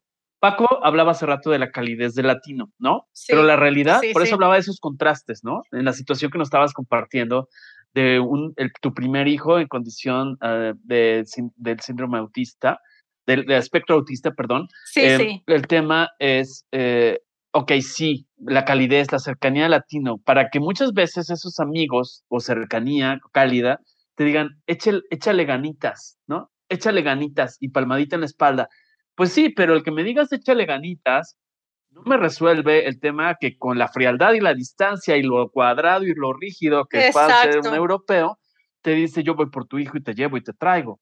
Y que tú no te tienes que preocupar, quizá puedes trabajar.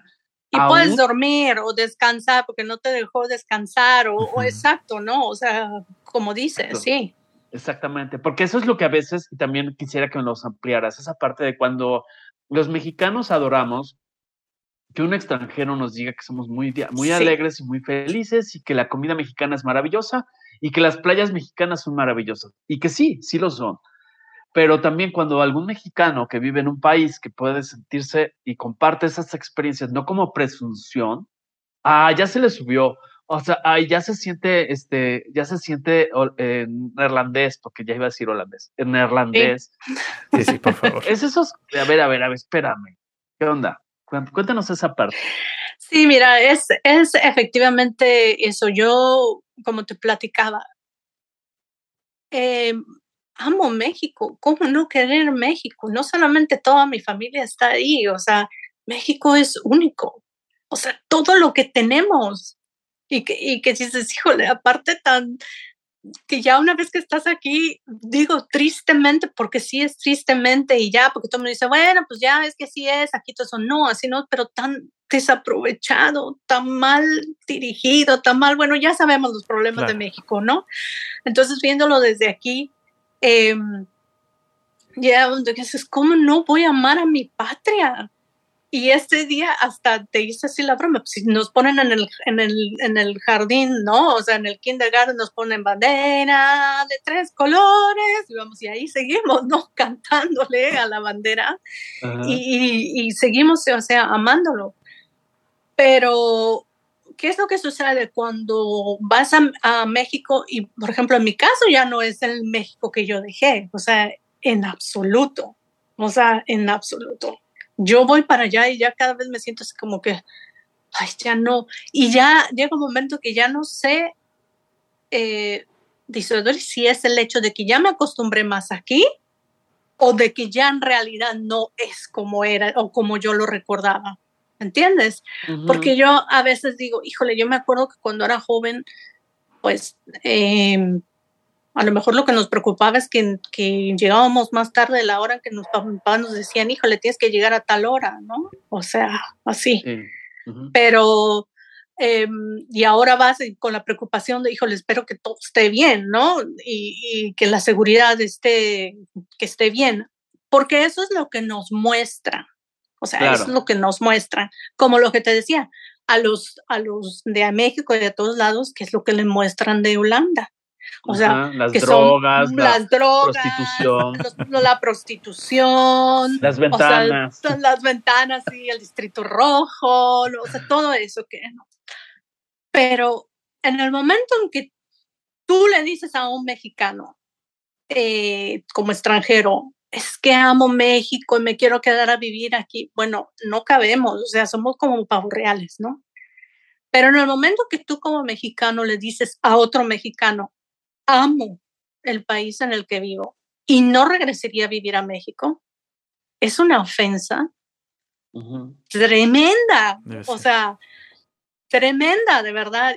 Y, y, yo he intentado explicárselo a mi familia y realmente el único que lo entiende es, es, mi hermano el mayor, ¿no? O sea, ha estado aquí varias veces y el único que entiende es decir, sí, efectivamente, si yo pudiera, me, me, vendría a vivir aquí también, ¿no? Pero es, pues es, es todo. O sea, es todo lo que te regala, es todo lo, lo que te da. ¿Cómo no lo, no lo voy a amar si me ha dado muchas oportunidades de crecer, ¿no? Eh, eh, de tener a mis hijos. O sea, tengo tres holandeses que son mi vida finalmente, ¿no? Y, y además me gusta cómo son. Son abiertos, son amables, te ayudan. Esos son aspectos que no conocen piensan que son muy libertinos, ¿no? O sea, que no, ¿cómo es posible que se haya permitido la eutanasia? Bueno, ¿por qué vas a tener una persona sufriendo ¿no? Y pagando, o sea, cuando la persona a lo mejor eso no es lo que quiere estar haciendo y, la familia tampoco tiene, ¿no? No pueden hacerlo. Eh, creo que realmente, y como se lo comenté Emilio, lo que ellos hacen es que dan mucha libertad, o la gente piensa que dan mucha libertad o que tienen muchas libertades para compensar un poco todo eh, las leyes y reglamentos que tenemos, ¿no? Y que a los cuales debemos acoplarnos y seguirlos, ¿no? Entonces eh, dicen, bueno, no, hay, hay, por ejemplo, gente que, que eh, son adictos y que son muy grandes, y yo lo he visto en ciudades, sobre todo más grandes, no digamos en Ámsterdam, que a lo mejor son adictos y ya son adictos pues a, a drogas fuertes, ¿no? Digamos a una heroína. Y que la familia ya no los importa, ya no los quiere ver y, y, pues tampoco se quieren ver y se van de las instituciones y demás. Entonces ellos crean un programa para eh, llevarles una cierta dosis a ellos en la calle, ponen un camioncito hacia especial y todo eso para llevarles, para darles una dosis que les permita estar tranquilos y que no se vuelvan un problema para la sociedad, que no empiecen, ellos no tengan problemas de salud y que tampoco ellos empiecen, se vuelvan agresivos, roben, eh, busquen donde puedan, eh, ¿no? Y poco a poco van psicólogos que están en estos, en estos como autobuses y los empiezan a tratar. Entonces es como que ahí van ellos a buscar, ¿no?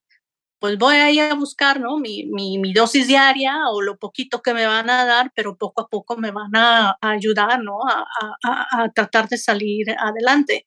Y este tipo de cosas, yo me acuerdo que decían, no, es que cómo es posible que les den drogas, ¿no? De manera gratuita y todo eso. Bueno, es que se está buscando una solución.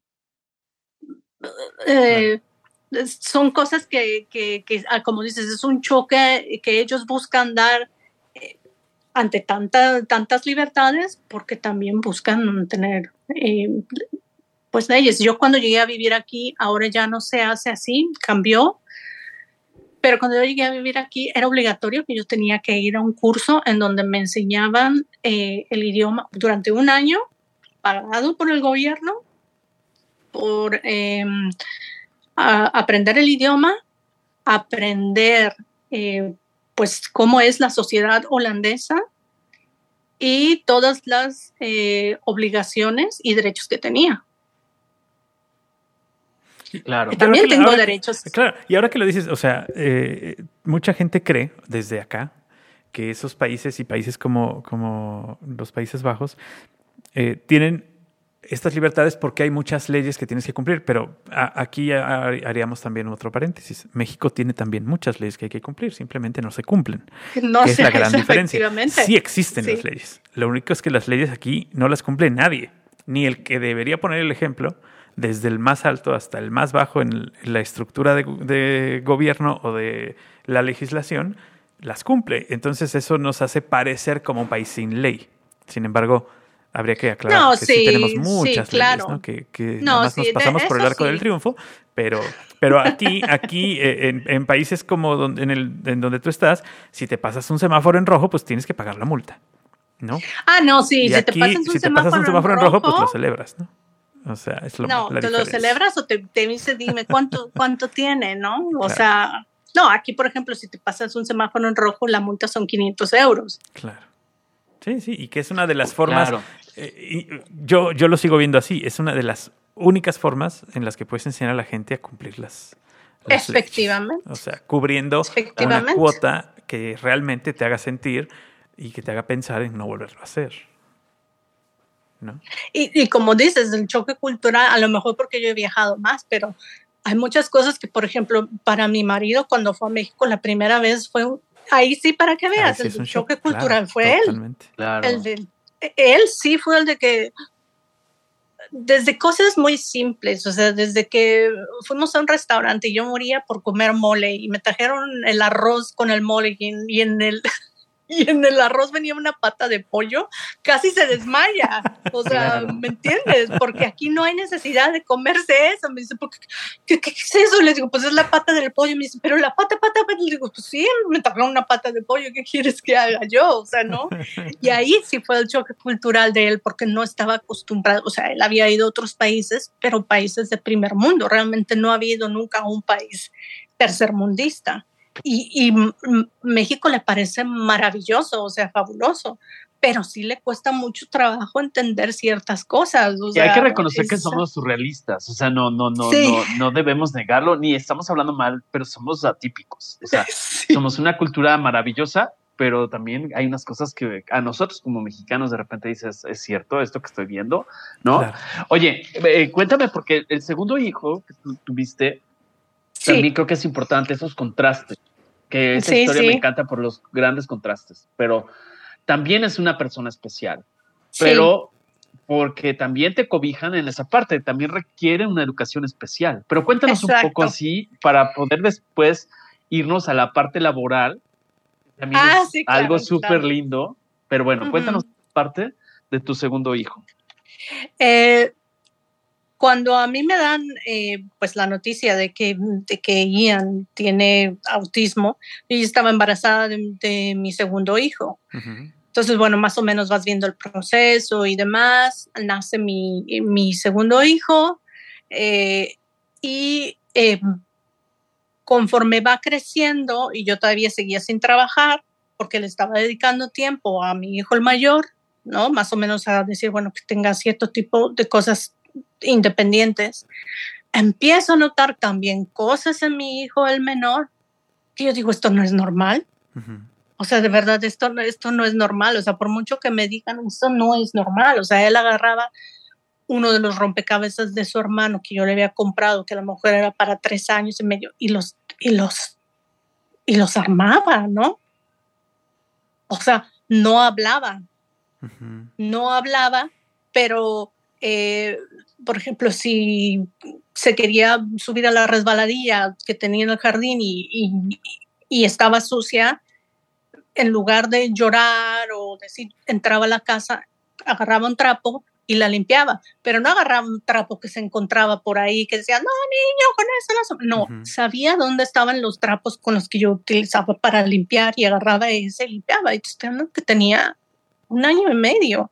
Entonces dije, no, pues y si este me salió también con, a lo mejor es un síndrome de Asperger, ¿no? o, o, o, otro, ¿no? Que, que, también pueden ser muy inteligentes, ¿no?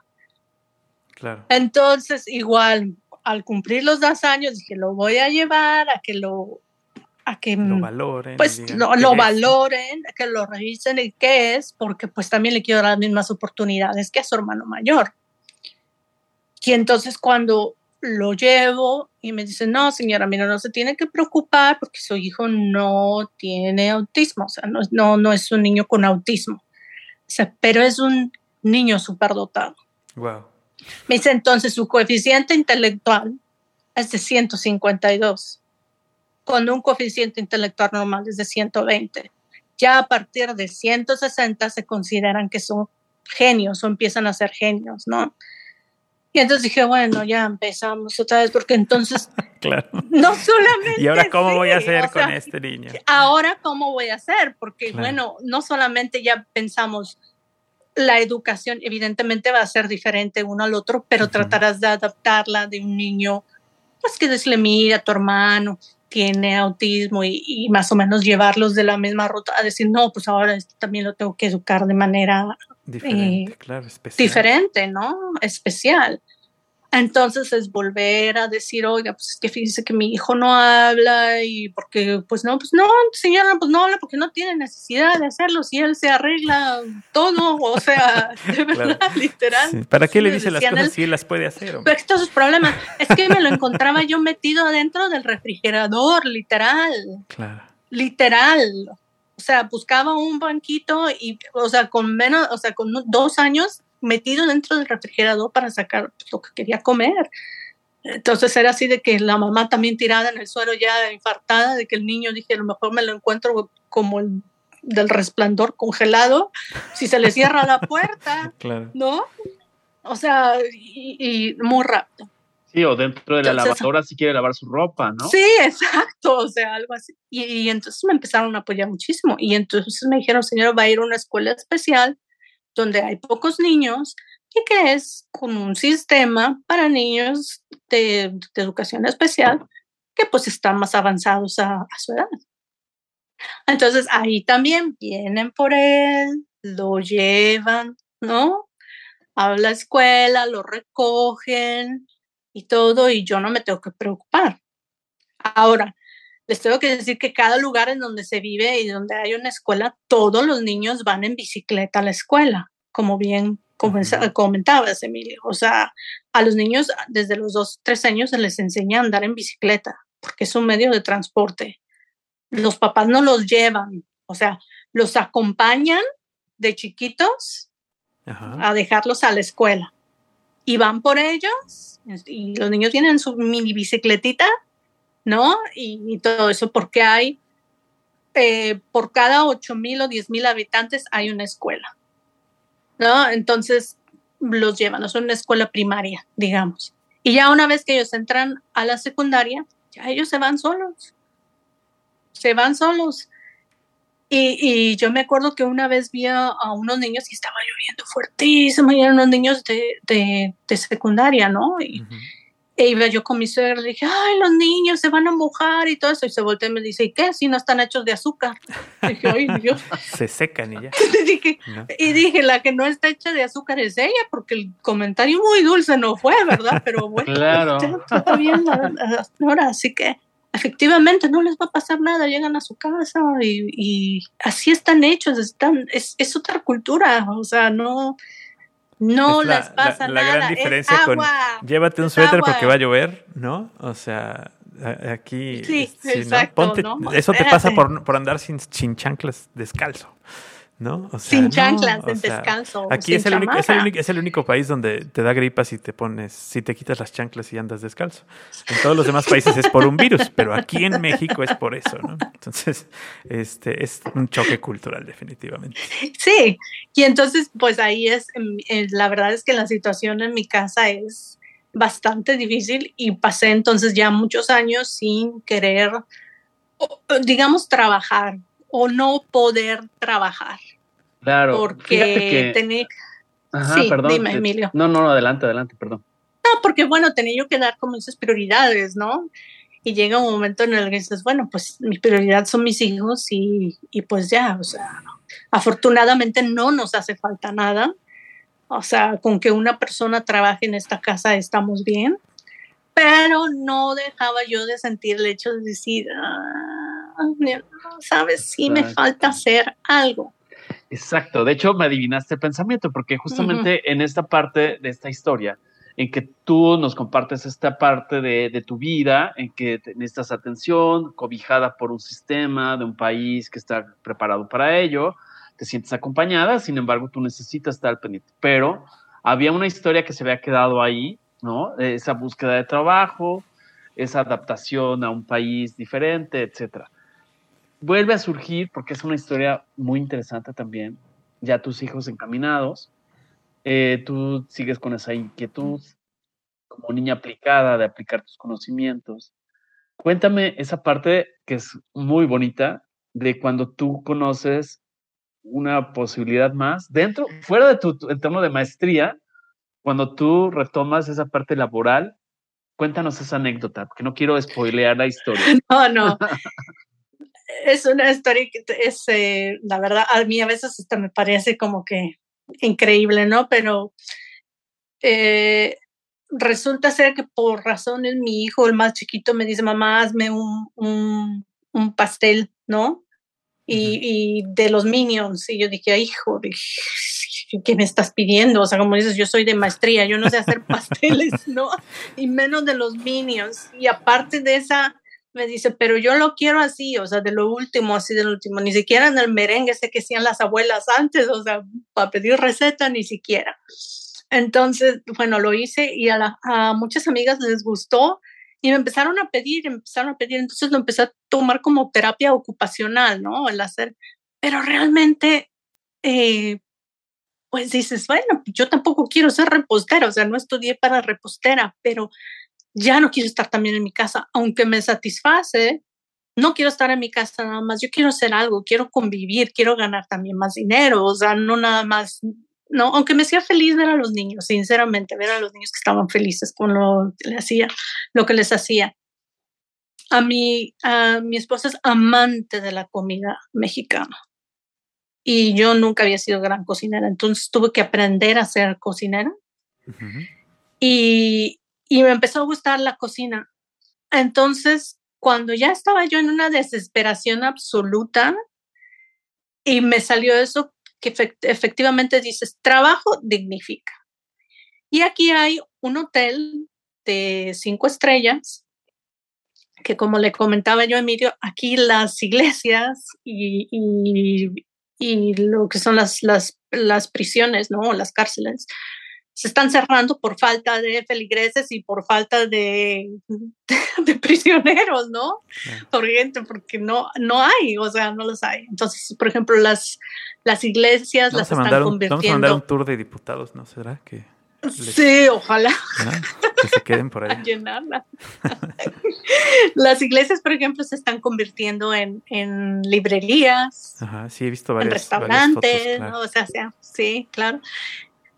Y esta prisión se convirtió en un hotel de cinco estrellas y, tiene un restaurante que está dentro de la guía Michelin. Entonces un día yo dije, quiero hacer algo. Dije, pero yo, yo no, dije, no, yo irme a trabajar al hotel, ese no, porque ahí sí soy para que veas muy, dije, no, no, entro y quién sabe qué me encuentro que haya dejado a alguien en una habitación, yo no. Entonces fui y hablar con el chef que es un chef muy reconocido aquí en Holanda, ¿no?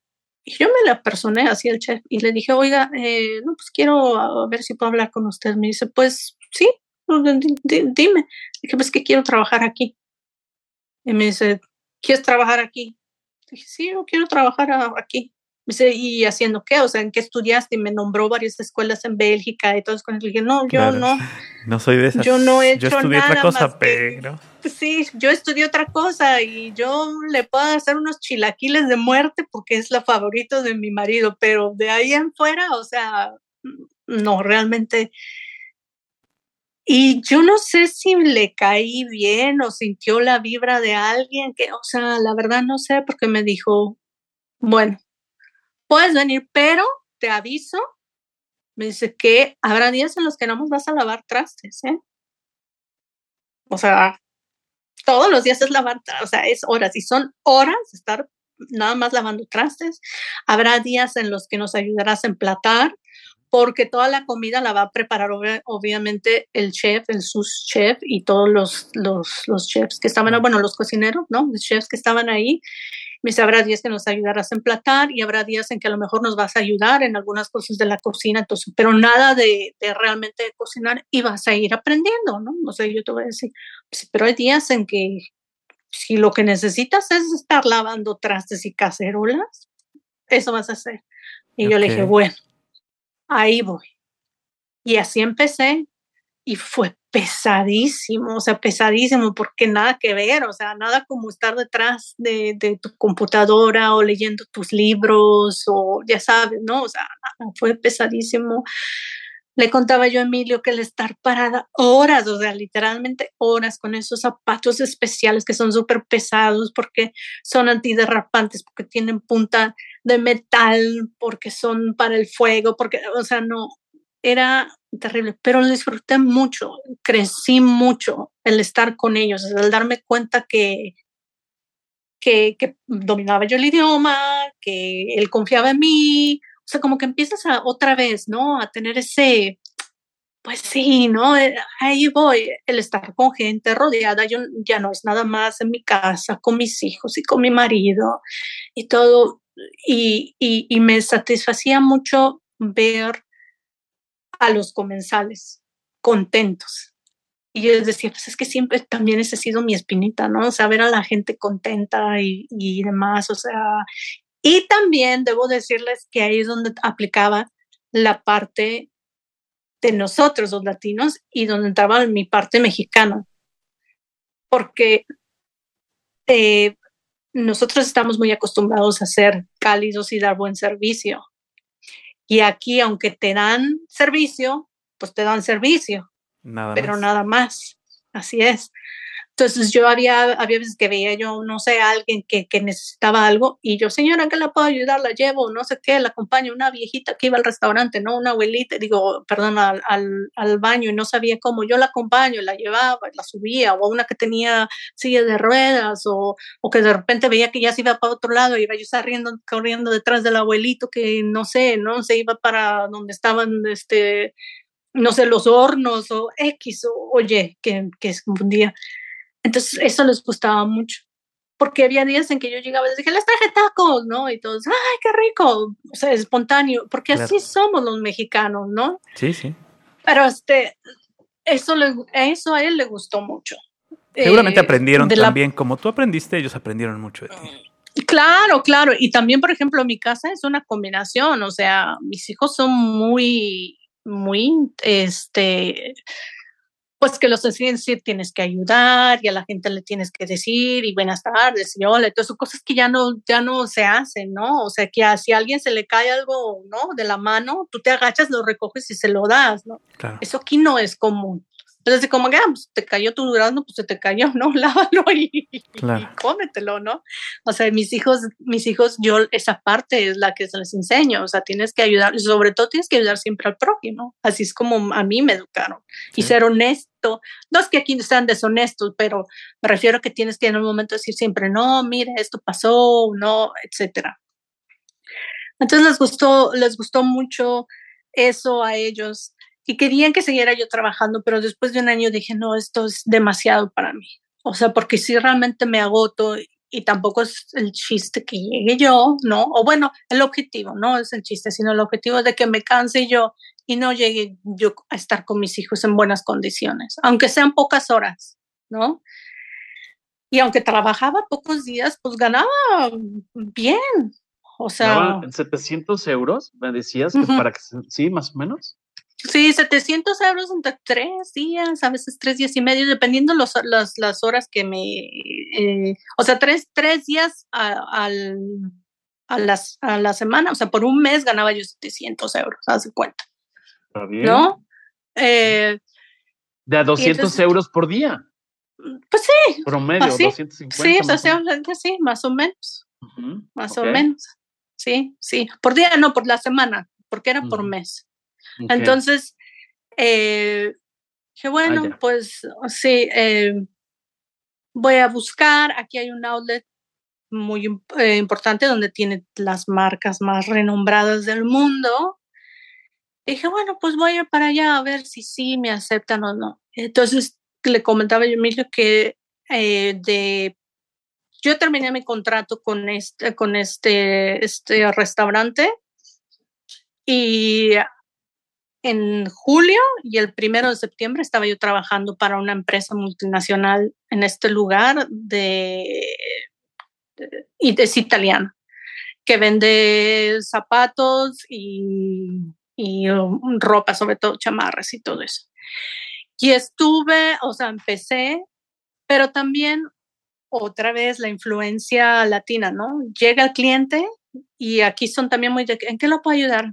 Y pues yo le, como jarocha también les echaba chistes y les preguntaba y en qué, sí, la verdad, o sea, y, y, también yo que algo que tengo es que hablo mucho, o sea, hablo mucho, o sea, como decía mi abuela, ya se juntaron este, eh, metate con comal, o sea, ¿no? O sea, y ahí está, y ahí estamos los dos ahí, entonces pues claro, o sea, yo, ¿y qué necesita? ¿Y para qué lo necesita? ¿Y es una fiesta? No, pero mira, lo mejor este. Y entonces, poco a poco me fui, em, empecé a ayudar a la que era mi jefa, mi gerente, hasta que me, me dieron, pues, la, digamos que la otra parte administrativa y era yo, pues, las personas que me dieron hasta llaves de la tienda y encargarme de cerrar y de administrar y de hablar con gente de Italia porque para la suerte también es que cuando estuve en Suiza, pues también se habla italiano.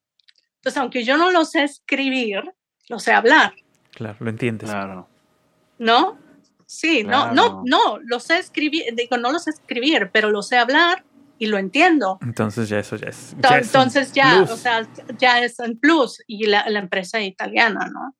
Entonces ya ellos, sí, dime. Perdón, pero además, otra de las cosas que te hizo proyectarte y crecer, porque estamos hablando, al decir multinacional nos imaginamos un edificio corporativo, ¿no? Tipo ah, Godín detrás de un escritorio con aire acondicionado. Tú estabas en una tienda, piso de ventas de una zapatería, sí, donde podías estar en contacto. Pero además se daban tour de chinos, o sea, porque me decías que los chinos ah, iban a comprar allí porque les salía más barato comprar unos zapatos de marca aunque los, los maquilaran en China, les salía más barato así. Aparte, los chinos andan por todo el mundo.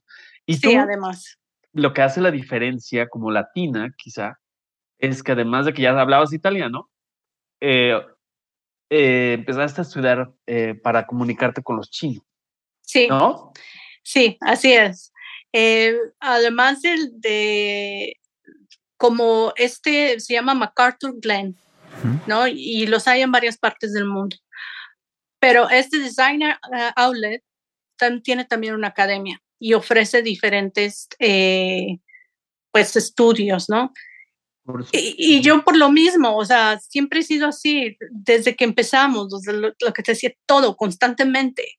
Ya aprendí esto, bueno, ¿qué sigue? No puedo estar quieta, bueno, ya, ¿qué más? O sea, ¿a qué le puedo sacar provecho? Ah, es gratis, pues mejor, ¿no? O sea, pues me, apunto y ahí voy. Entonces me metí a estudiar chino para poder pues hablar con ellos, cosas básicas, nada más de lo que es el retail, ¿no? Pero nada de, eso, pero cosas básicas. Entonces a ellos les gustaba mucho que llegabas y a lo mejor les podías decir cuál y los números, en, ¿no? Eh, y buenas tardes y hasta luego y es tanto y, y demás.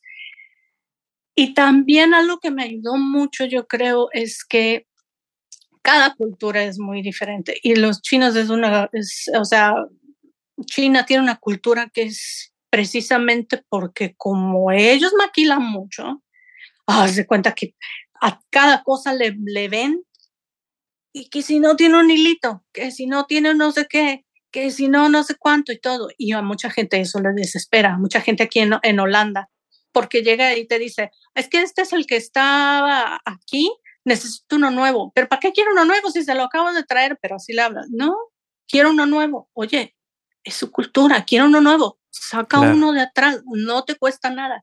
Y entonces a mucha gente de aquí les desesperaba eso. Pero a mí ya me, eh, pues como ya me acostumbré a tantas otras culturas, eh, como que me buscaban mucho. Y también vi la ventaja que como se vendían muchos zapatos eh, para niños y como es outlet, muchas veces me tocó tener niños con algún tipo de trastorno. Y, venían mucho a mí las mamás porque se sentían identificadas, incluso con adultos o en silla de ruedas o ayudarlos o etcétera, porque ya tuve yo también ese, esa forma de vivir. Son experiencias, lo que te digo, hasta las mismas experiencias son pues, formativas. Pues no, la vida misma te, te, te da enseñanzas. Entonces, pues sí, o sea, efectivamente, y así fue como fui creciendo, o sea, fui creciendo y empecé a seguir curso tras curso, tras curso, tras curso, tras curso, eh, y fui creciendo, estuve tres años trabajando ahí, eh, y de repente un día, eh, yo sin saberlo, como le platicaba yo a Emilio, resultó que fui, que llegó el que es gerente general de todo uh, el, el, outlet, porque no es el CEO, el CEO es de diferentes, eh, de todos los que hay. Y me dio un diploma por ser eh, de Best Performance de las 186 eh, tiendas que hay en el outlet. Y te estoy hablando de grandes marcas, o sea, y yo estaba en mi cabina con mis zapatitos y mis chiquititos y lo mismo le decía yo musarañas a los niños, a los bebecitos, que, que hablaba yo con los chinos, ¿no? Que cuando, cuando llegaba un francés, a mí era la que me hablaban porque nadie hablaba francés y no sabían cómo comunicarse y, y eh, o sea, todo ese tipo de cosas. Y y bueno, tengo, o sea, mi diploma, me regalaron las flores y me regalaron este, un, un, bono, ¿no? Un vale, ¿no? Con dinero y no sé qué. Y yo, ay, y sin saberlo, porque además también había yo completado casi todos, excepto el de estudio de alemán, los cursos que ellos ofrecían en su academia. Okay. Porque como te digo, pues son todo lo que te ponían, claro. Pues yo aprovecho todo lo que me dé conocimiento. El conocimiento es poder, finalmente, ¿no? Entonces, pues yo aproveché y ahí de repente me empezaron a llegar, pum, pum, pum, pum, pum, solicita, o sea, quiero, quiero que vengas a trabajar conmigo, quiero que vengas a trabajar conmigo, quiero que vengas a trabajar y yo, mm, ¿cómo? O sea, ¿no? de verdad, o sea, diferentes. Y me llegó una que era como mi, mi, pues le decía yo a Emilio que era lo que yo siempre había soñado, o sea, la parte eh, visual y de marketing, que era lo que me gustaba con, con una empresa que es, es Hugo Boss, ¿no? Ok. Entonces, pero también me ofrecieron con otra, otra eh, empresa que se llama Ted Baker, inglesa, que es inglesa, Ted Baker. Entonces, empecé a, tuve varias entrevistas eh, con los dos y al final de cuentas los dos me dijeron, pasas, te queremos, ¿no? O sea, te queremos para, para el trabajo. Solamente que con Hugo Boss era más el aspecto visual y el, el marketing, ¿no? El, el visual merchandising y con eh, Ted Baker era, además de la parte visual, el, visual merchandising, era también un poco el estar con mis compañeros y decirles, eh, miren, a veces se necesita esta técnica de ventas, darles cursos de marketing. A mí eso también me llamó la atención, porque ya no era nada más quedarme yo misma con lo aprendido, sino que me gustaba la idea de también pasárselo a mis, a mis compañeros. O sea, no es que les iba yo realmente eh, no iba yo a darles un, pues un seminario, ¿no? Pero digamos que los iba yo a tener, iba yo no su jefa directa, pero sí a tener influencia y me daba, pues sí, un poco, digamos que hasta de orgullo y de alegría de decir, bueno, pues ¿por qué no? ¿Por qué no les puedo contar todo lo que he aprendido? Y ojalá y algo de esto les pueda servir, ¿no? En el futuro, si se quieren dedicar a, a esto. Y es que además también, entre tanto, ya que terminé, se me ocurrió meterme a estudiar una carrera técnica que tiene que ver con el retail management, porque yo no conozco todo lo de las leyes y las finanzas, cómo se manejan aquí en Holanda. Todo lo que es el marketing no tengo ningún problema, pero todo lo que es legal y demás de aquí de Holanda, entonces sí, dije, no, lo tengo que hacer. Y en esas estoy ahorita, o sea, porque las sigo estudiando. Qué padre. Entonces dije, me llamó más la atención, la verdad, estar con TED, el, el eh, estuve con los dos eh, equipos igual por ser, dices, sí, alemanes, ¿no? Los de Hugo Boss también más rectos y todo eso, los de Telpe quedan un poquito más abiertos, uh, consienten más, o sea, apapachan más también un poco a sus trabajadores. A mí me han dado la oportunidad de, de tomar cursos, he ido a trabajar a diferentes eh, lugares, o sea, lo mismo me toca trabajar en Bélgica a lo mejor, e ir a ver qué es lo que está pasando, porque no hay mucho movimiento, que alguna tienda a lo mejor en el norte del país, que es, eh, por ejemplo, que tenemos como si fuera el Palacio de Hierro, perdón, sí, sí, sí, se Tienda departamental. tienda departamental, perdón, eh, decirlo y, y, dices, bueno, ahí está, ¿no? Eh, tengo que ir a ver por qué, por qué no ha habido todas las ventas, tengo que ir a hablar con la persona que está encargada, tengo que... entonces ese tipo de cosas a mí me ha satisfecho mucho y espero seguir creciendo aunque en un principio creía que el otro trabajo era realmente mi, mi sueño, o sea, realidad, la verdad es que en este momento está muy contenta, ¿no? Eh, sí, sí, porque sí, dices, oye, yo de, de, de, estar, no sé, de estudiar en Jalapa, Veracruz, de repente decir, estoy en los Países Bajos trabajando para esta empresa tan importante, ¿no? Y sin embargo, la verdad es que es también bastante importante y, y reconocida y estoy muy, muy contenta trabajando con ellos en este momento y con mucho trabajo, niños, eh, trabajo con ellos y trabajo en, la, este, pues con mi escuela también y, no paro, yo siempre que se me dé la oportunidad eh, seguiré, ¿no? Y, y, pues bueno, trato siempre de ser eh, positiva y seguir porque a veces sí me tengo que calmar un poco por la cuestión esta que, les, que también yo tengo esta enfermedad crónica que es la epilepsia. Entonces, de repente sí es como tranquila, pero ay, vida y una y hay que aprovecharla. Lo bueno es que estás tranquila, porque trabajando, este, estudiando, teniendo dos hijos, ¿no? O sea, me imagino que eso es llevar una vida súper tranquila. sí. Claro. Pues sí, así es. Y pues hasta ahorita así es. es, es, Holanda y tal, todo lo que dijo Emilia en un principio es verdad. Muy pocos conocen lo que es los Países Bajos.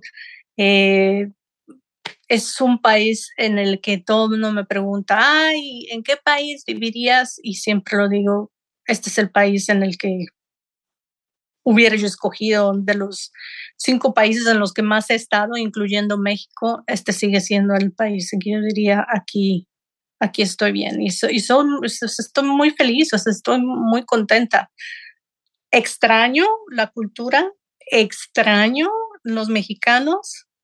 Tenemos, aquí habemos varios mexicanos, lo bueno es que aquí nos podemos a veces juntar y pues finalmente, ¿no? Un poco de, de nosotros, eh, pues tenerlos, sentirnos cerca, digamos, ¿no? De, nuestras familias y demás.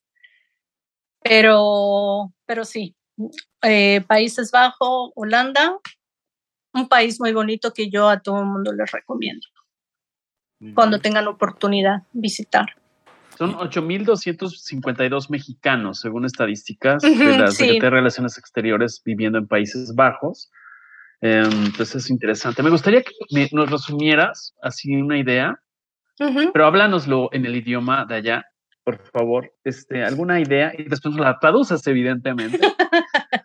pero ¿cuál sería, sí, claro. llamarías a esta película que nos has compartido y que da para muchos capítulos más? Pero dínoslo en el idioma de allá y después nos lo traduces. Ah, a ver, dit is een verhaal dat ik heb nooit gedacht dat ik zou eronder leven. Maar dat is iets dat ik zou zonder te verwachten uh, weer leven. Ik hou van dit land, ik hou van Nederland, ik hou van mijn mannen, ik hou van de cultuur. En de zondags dat ik, uh, ik ben de echte Mexicaanse en ik zou nooit Mexico uh, vergeten. Dit is nu mijn land en ik zou vooral hier altijd blijven. Ok, me pareció entender México y no sé sí. si cerveza. A ver, cuéntame. No, no porque no tomo. Ah, okay. A ver, danos un resumen. ¿Qué fue lo que eh, Lo que dije es, esta es mi historia, una historia que la verdad nunca pensé vivir, pero es una historia que la cual nunca me he arrepentido de haberla vivido. Y a pesar de que amo, amo, amo, dije, amo, amo México, eh, ¿no? Amo también, amo Holanda, amo a mis hijos, y, pero pues ahora esta es, este es mi país, esta es mi tierra y pues aquí moriré si es lo que me toca, ¿no? Claro. Con, mi familia, esta es ahora mi familia. creo que esa, esa energía que tienes de ver eh, o de hacer los momentos en los que has estado, tu momento favorito, creo que es, algo que te mantiene siempre eh, viendo hacia adelante y viendo hacia el futuro como algo bueno.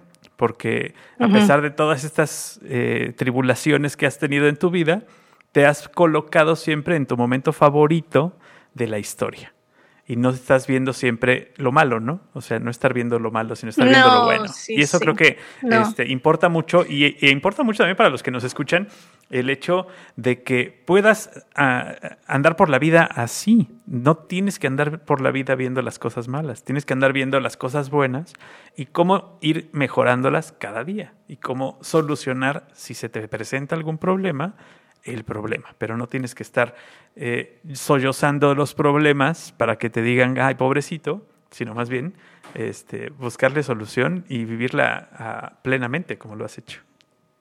Sí, efectivamente, es lo que a mí me pasaba mucho con, con amigas que llegaban aquí y realmente sí tenían esa, esa depresión y querían volver a su país y demás, porque bueno, se casaron y vinieron y realmente no, y, y ¿por qué tú estás bien? Le decía, bueno, a lo mejor porque yo salí tan, tan, tan joven de mi casa y yo nunca he sido, no es que no sea pegada, pero, pero pues digamos que siempre he sido más fuerte en busca a lo mejor, ¿no? De, aventuras o de saber y, y pues tú siempre has sido a lo mejor niña de casa. Dije, pero si nada más te enfocas en todo lo negativo que tiene este país en comparación con el país en el que vivimos, porque es cierto, o sea, tú dices, ay, es que los doctores de aquí no son como los de allá en cuanto a que son de que, ay, no, aquí son 15 minutos, señor, ¿qué es lo que tiene? Que tengo muchos pacientes, ¿me entiendes? O sea, a lo que va. ¿Me entiendes? O sea, a lo que vas. Y, y, tú quieres que el doctor casi casi te abrace y te diga, pues no, o sea, enfócate en lo bueno que tienes ¿no? Y no hagas tantas comparaciones porque si no, nunca vas a ser feliz. Y es la realidad, país en el que sea. Si eres holandés y te vas a vivir a México, no hagas comparaciones porque no vas a ser feliz. Enfócate en lo, las maravillas que México te va a dar y vas a ver que vas a encontrar la felicidad. O sea, es así. Habrá cosas que, que a lo mejor dirás, híjole, ¿no? Como le pasó a un amigo que se fue a vivir allá holandés, me dice, ¿Cómo que tengo una semana de vacaciones? O sea, no, ¿y cuándo voy a ver a mi familia? No, son, son de esas cosas. Enfócate, pues esas semanas de vacaciones es lo que hay, y a ver qué haces, ¿no? Y, vas a ser feliz.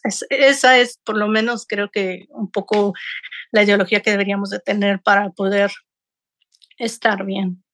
Exacto. Eh, y además, bueno, la apuesta de algoritmo X justamente es abrir los micrófonos abrir los micrófonos a escuchar las diferentes historias. O sea, Paco y yo llevamos en este trayecto y a la gente que nos hace favor de seguirnos ya en más de 50 países en esta versión de, podcast, es descubrir que cada ser somos una historia de claroscuros, de altibajos, de búsquedas, de transitar incansablemente la vida, eh, transitando el algoritmo justamente de la misma, de la vida, que implica experiencias, este, sueños, emociones encontradas, y seguir, ¿no? Y, recuperar la, el diálogo, la conversación, eh, esta distancia, en este caso, y estamos abiertos a, escuchar una y muchas historias. Gracias, Maribel, de verdad, porque... No, de eh, que, al contrario. descubrirte como ser humano, como mexicana, como, como mujer, como como alguien que da, lecciones y que tenemos mucho que aprender del de junto. Recuperemos ese diálogo con el de junto. Eh, esa es nuestra apuesta, nuestro consejo. y bueno, no sé, Paco, ¿tú qué, piensas? No, yo quisiera agradecerte también por el tiempo, porque bueno, te estás dando esta, este espacio para platicar con nosotros y, de verdad desearte que sigas con esa actitud, que sigas con esos éxitos y que eh, seguramente eh, más adelante podemos platicar más contigo de estas eh, nuevas etapas que cada día te estás abriendo y que cada día estás estudiando más y que cada día estás preparándote más. Seguramente traerán muchos, muchos, este, muchas satisfacciones para tu vida, para tu familia, para tu esposo, para tus hijos. Ay, gracias. Eh, muchísimas gracias. Y bueno, pues dejamos abierta la ventana y la puerta de Algoritmo X para eh, las ocasiones que tengas tu eh, tiempo y necesidad y paciencia para platicar con nosotros. No, no, por favor, al contrario, la paciencia que van a tener ustedes conmigo, porque como lo he dicho, yo hablo mucho. Entonces, cualquier momento, cualquier estación, yo encantada y dispuesta de hacerlo. Excelente. Así es. Y sobre todo el tema, amigos, como lo dije al inicio, para ya para cerrar, agradecerte, Maribel, esta experiencia, este trayecto y esta película tan interesante. A los que somos mexicanos, que nos quedamos a veces enganchados en esas improntas que repetimos y repetimos y nos ciclamos y nos ciclamos, como esto. Si yo oigo el país Holanda o Países Bajos, lo asocio inmediatamente con cosas positivas, los molinos, el viento, los tulipanes, que es muy lindo, pero muchos nos quedamos enganchados en el no era penal, ¿no?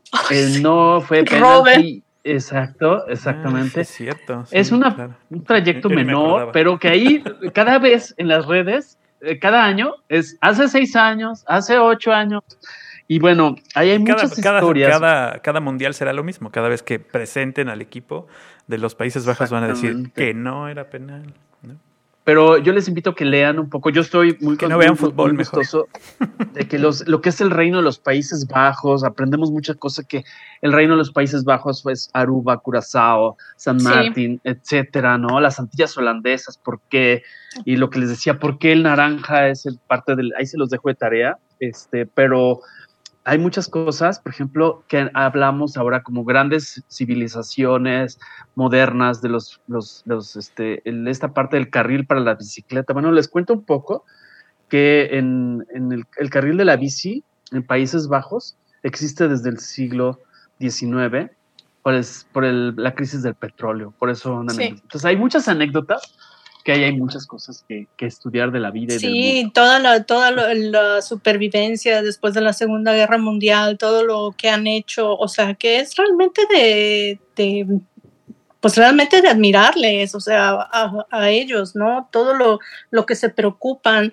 Eh, es uno de los principales países en urbanismo, eh, tú vas de un país a otro, por ejemplo, tú ves de Bélgica, entras a Holanda y enseguida, bueno, lo que es Países Bajos, enseguida notas la diferencia, ¿no? O, si vas a Alemania. Es un país muy rico, o sea, no, o sea, como dicen, no nada más en, eh, lo único que le falta es gastronomía, eso sí lo tengo que, que decir, ¿no? Pero, pero es un país rico y muchas culturas, o sea, la monarquía, por ejemplo, es una monarquía muy, muy, muy simple, o sea, muy allegada al pueblo, no, no, no son de, estrellismo, no, no me entiendes, ellos eh, el día del cumpleaños del rey, ellos van a, escogen una ciudad y se van a ver con toda la gente, o sea, ¿no? Y van a pasear por todo el pueblo y ahí está, o sea, eh, nuestro, nuestro primer ministro va al trabajo en bicicleta, no tiene guardaespaldas, o sea Exacto. Sí, no es malo ser un pueblo bicicletero, como diríamos. efectivamente, o sea, efectivamente, ¿no? Va a ser, es el, primer país en el mundo que no tiene perros callejeros. O sea, hay que pagar impuestos para tener un perro. Porque pues los perros dejan todo también feo y todo eso. Entonces dicen, bueno, ya si pagas impuestos, por lo menos te haces cargo de tu perro. O sea, hay muchas cosas que, que ellos que dices, son interesantes, o sea, que no hay que quedarse nada más con una visión muy pequeña de lo que es, ¿no? Y, Perfecto. Que sí, una pues visión pequeña y externa, porque también esa es la diferencia. sí, claro. Maribel, por abrirnos esta ventana y de, invitarnos a, escuchar más los otros episodios de Mexicanos en el extranjero. Vienen otros, además de este, muy interesantes las próximas semanas. Este, entonces, ¿cómo hay que compartir, no, Paco? Hay que compartir estos contenidos para que sigamos Así es, como siempre, este, les, les pedimos que terminemos este programa con el mantra de escuchar, comentar y compartir. Hasta la próxima. la próxima. Gracias, Maribel. De nada, hasta luego. Algoritmo, Algoritmo X. Emilio Retif. Francisco Disfín. Esto fue Algoritmo X.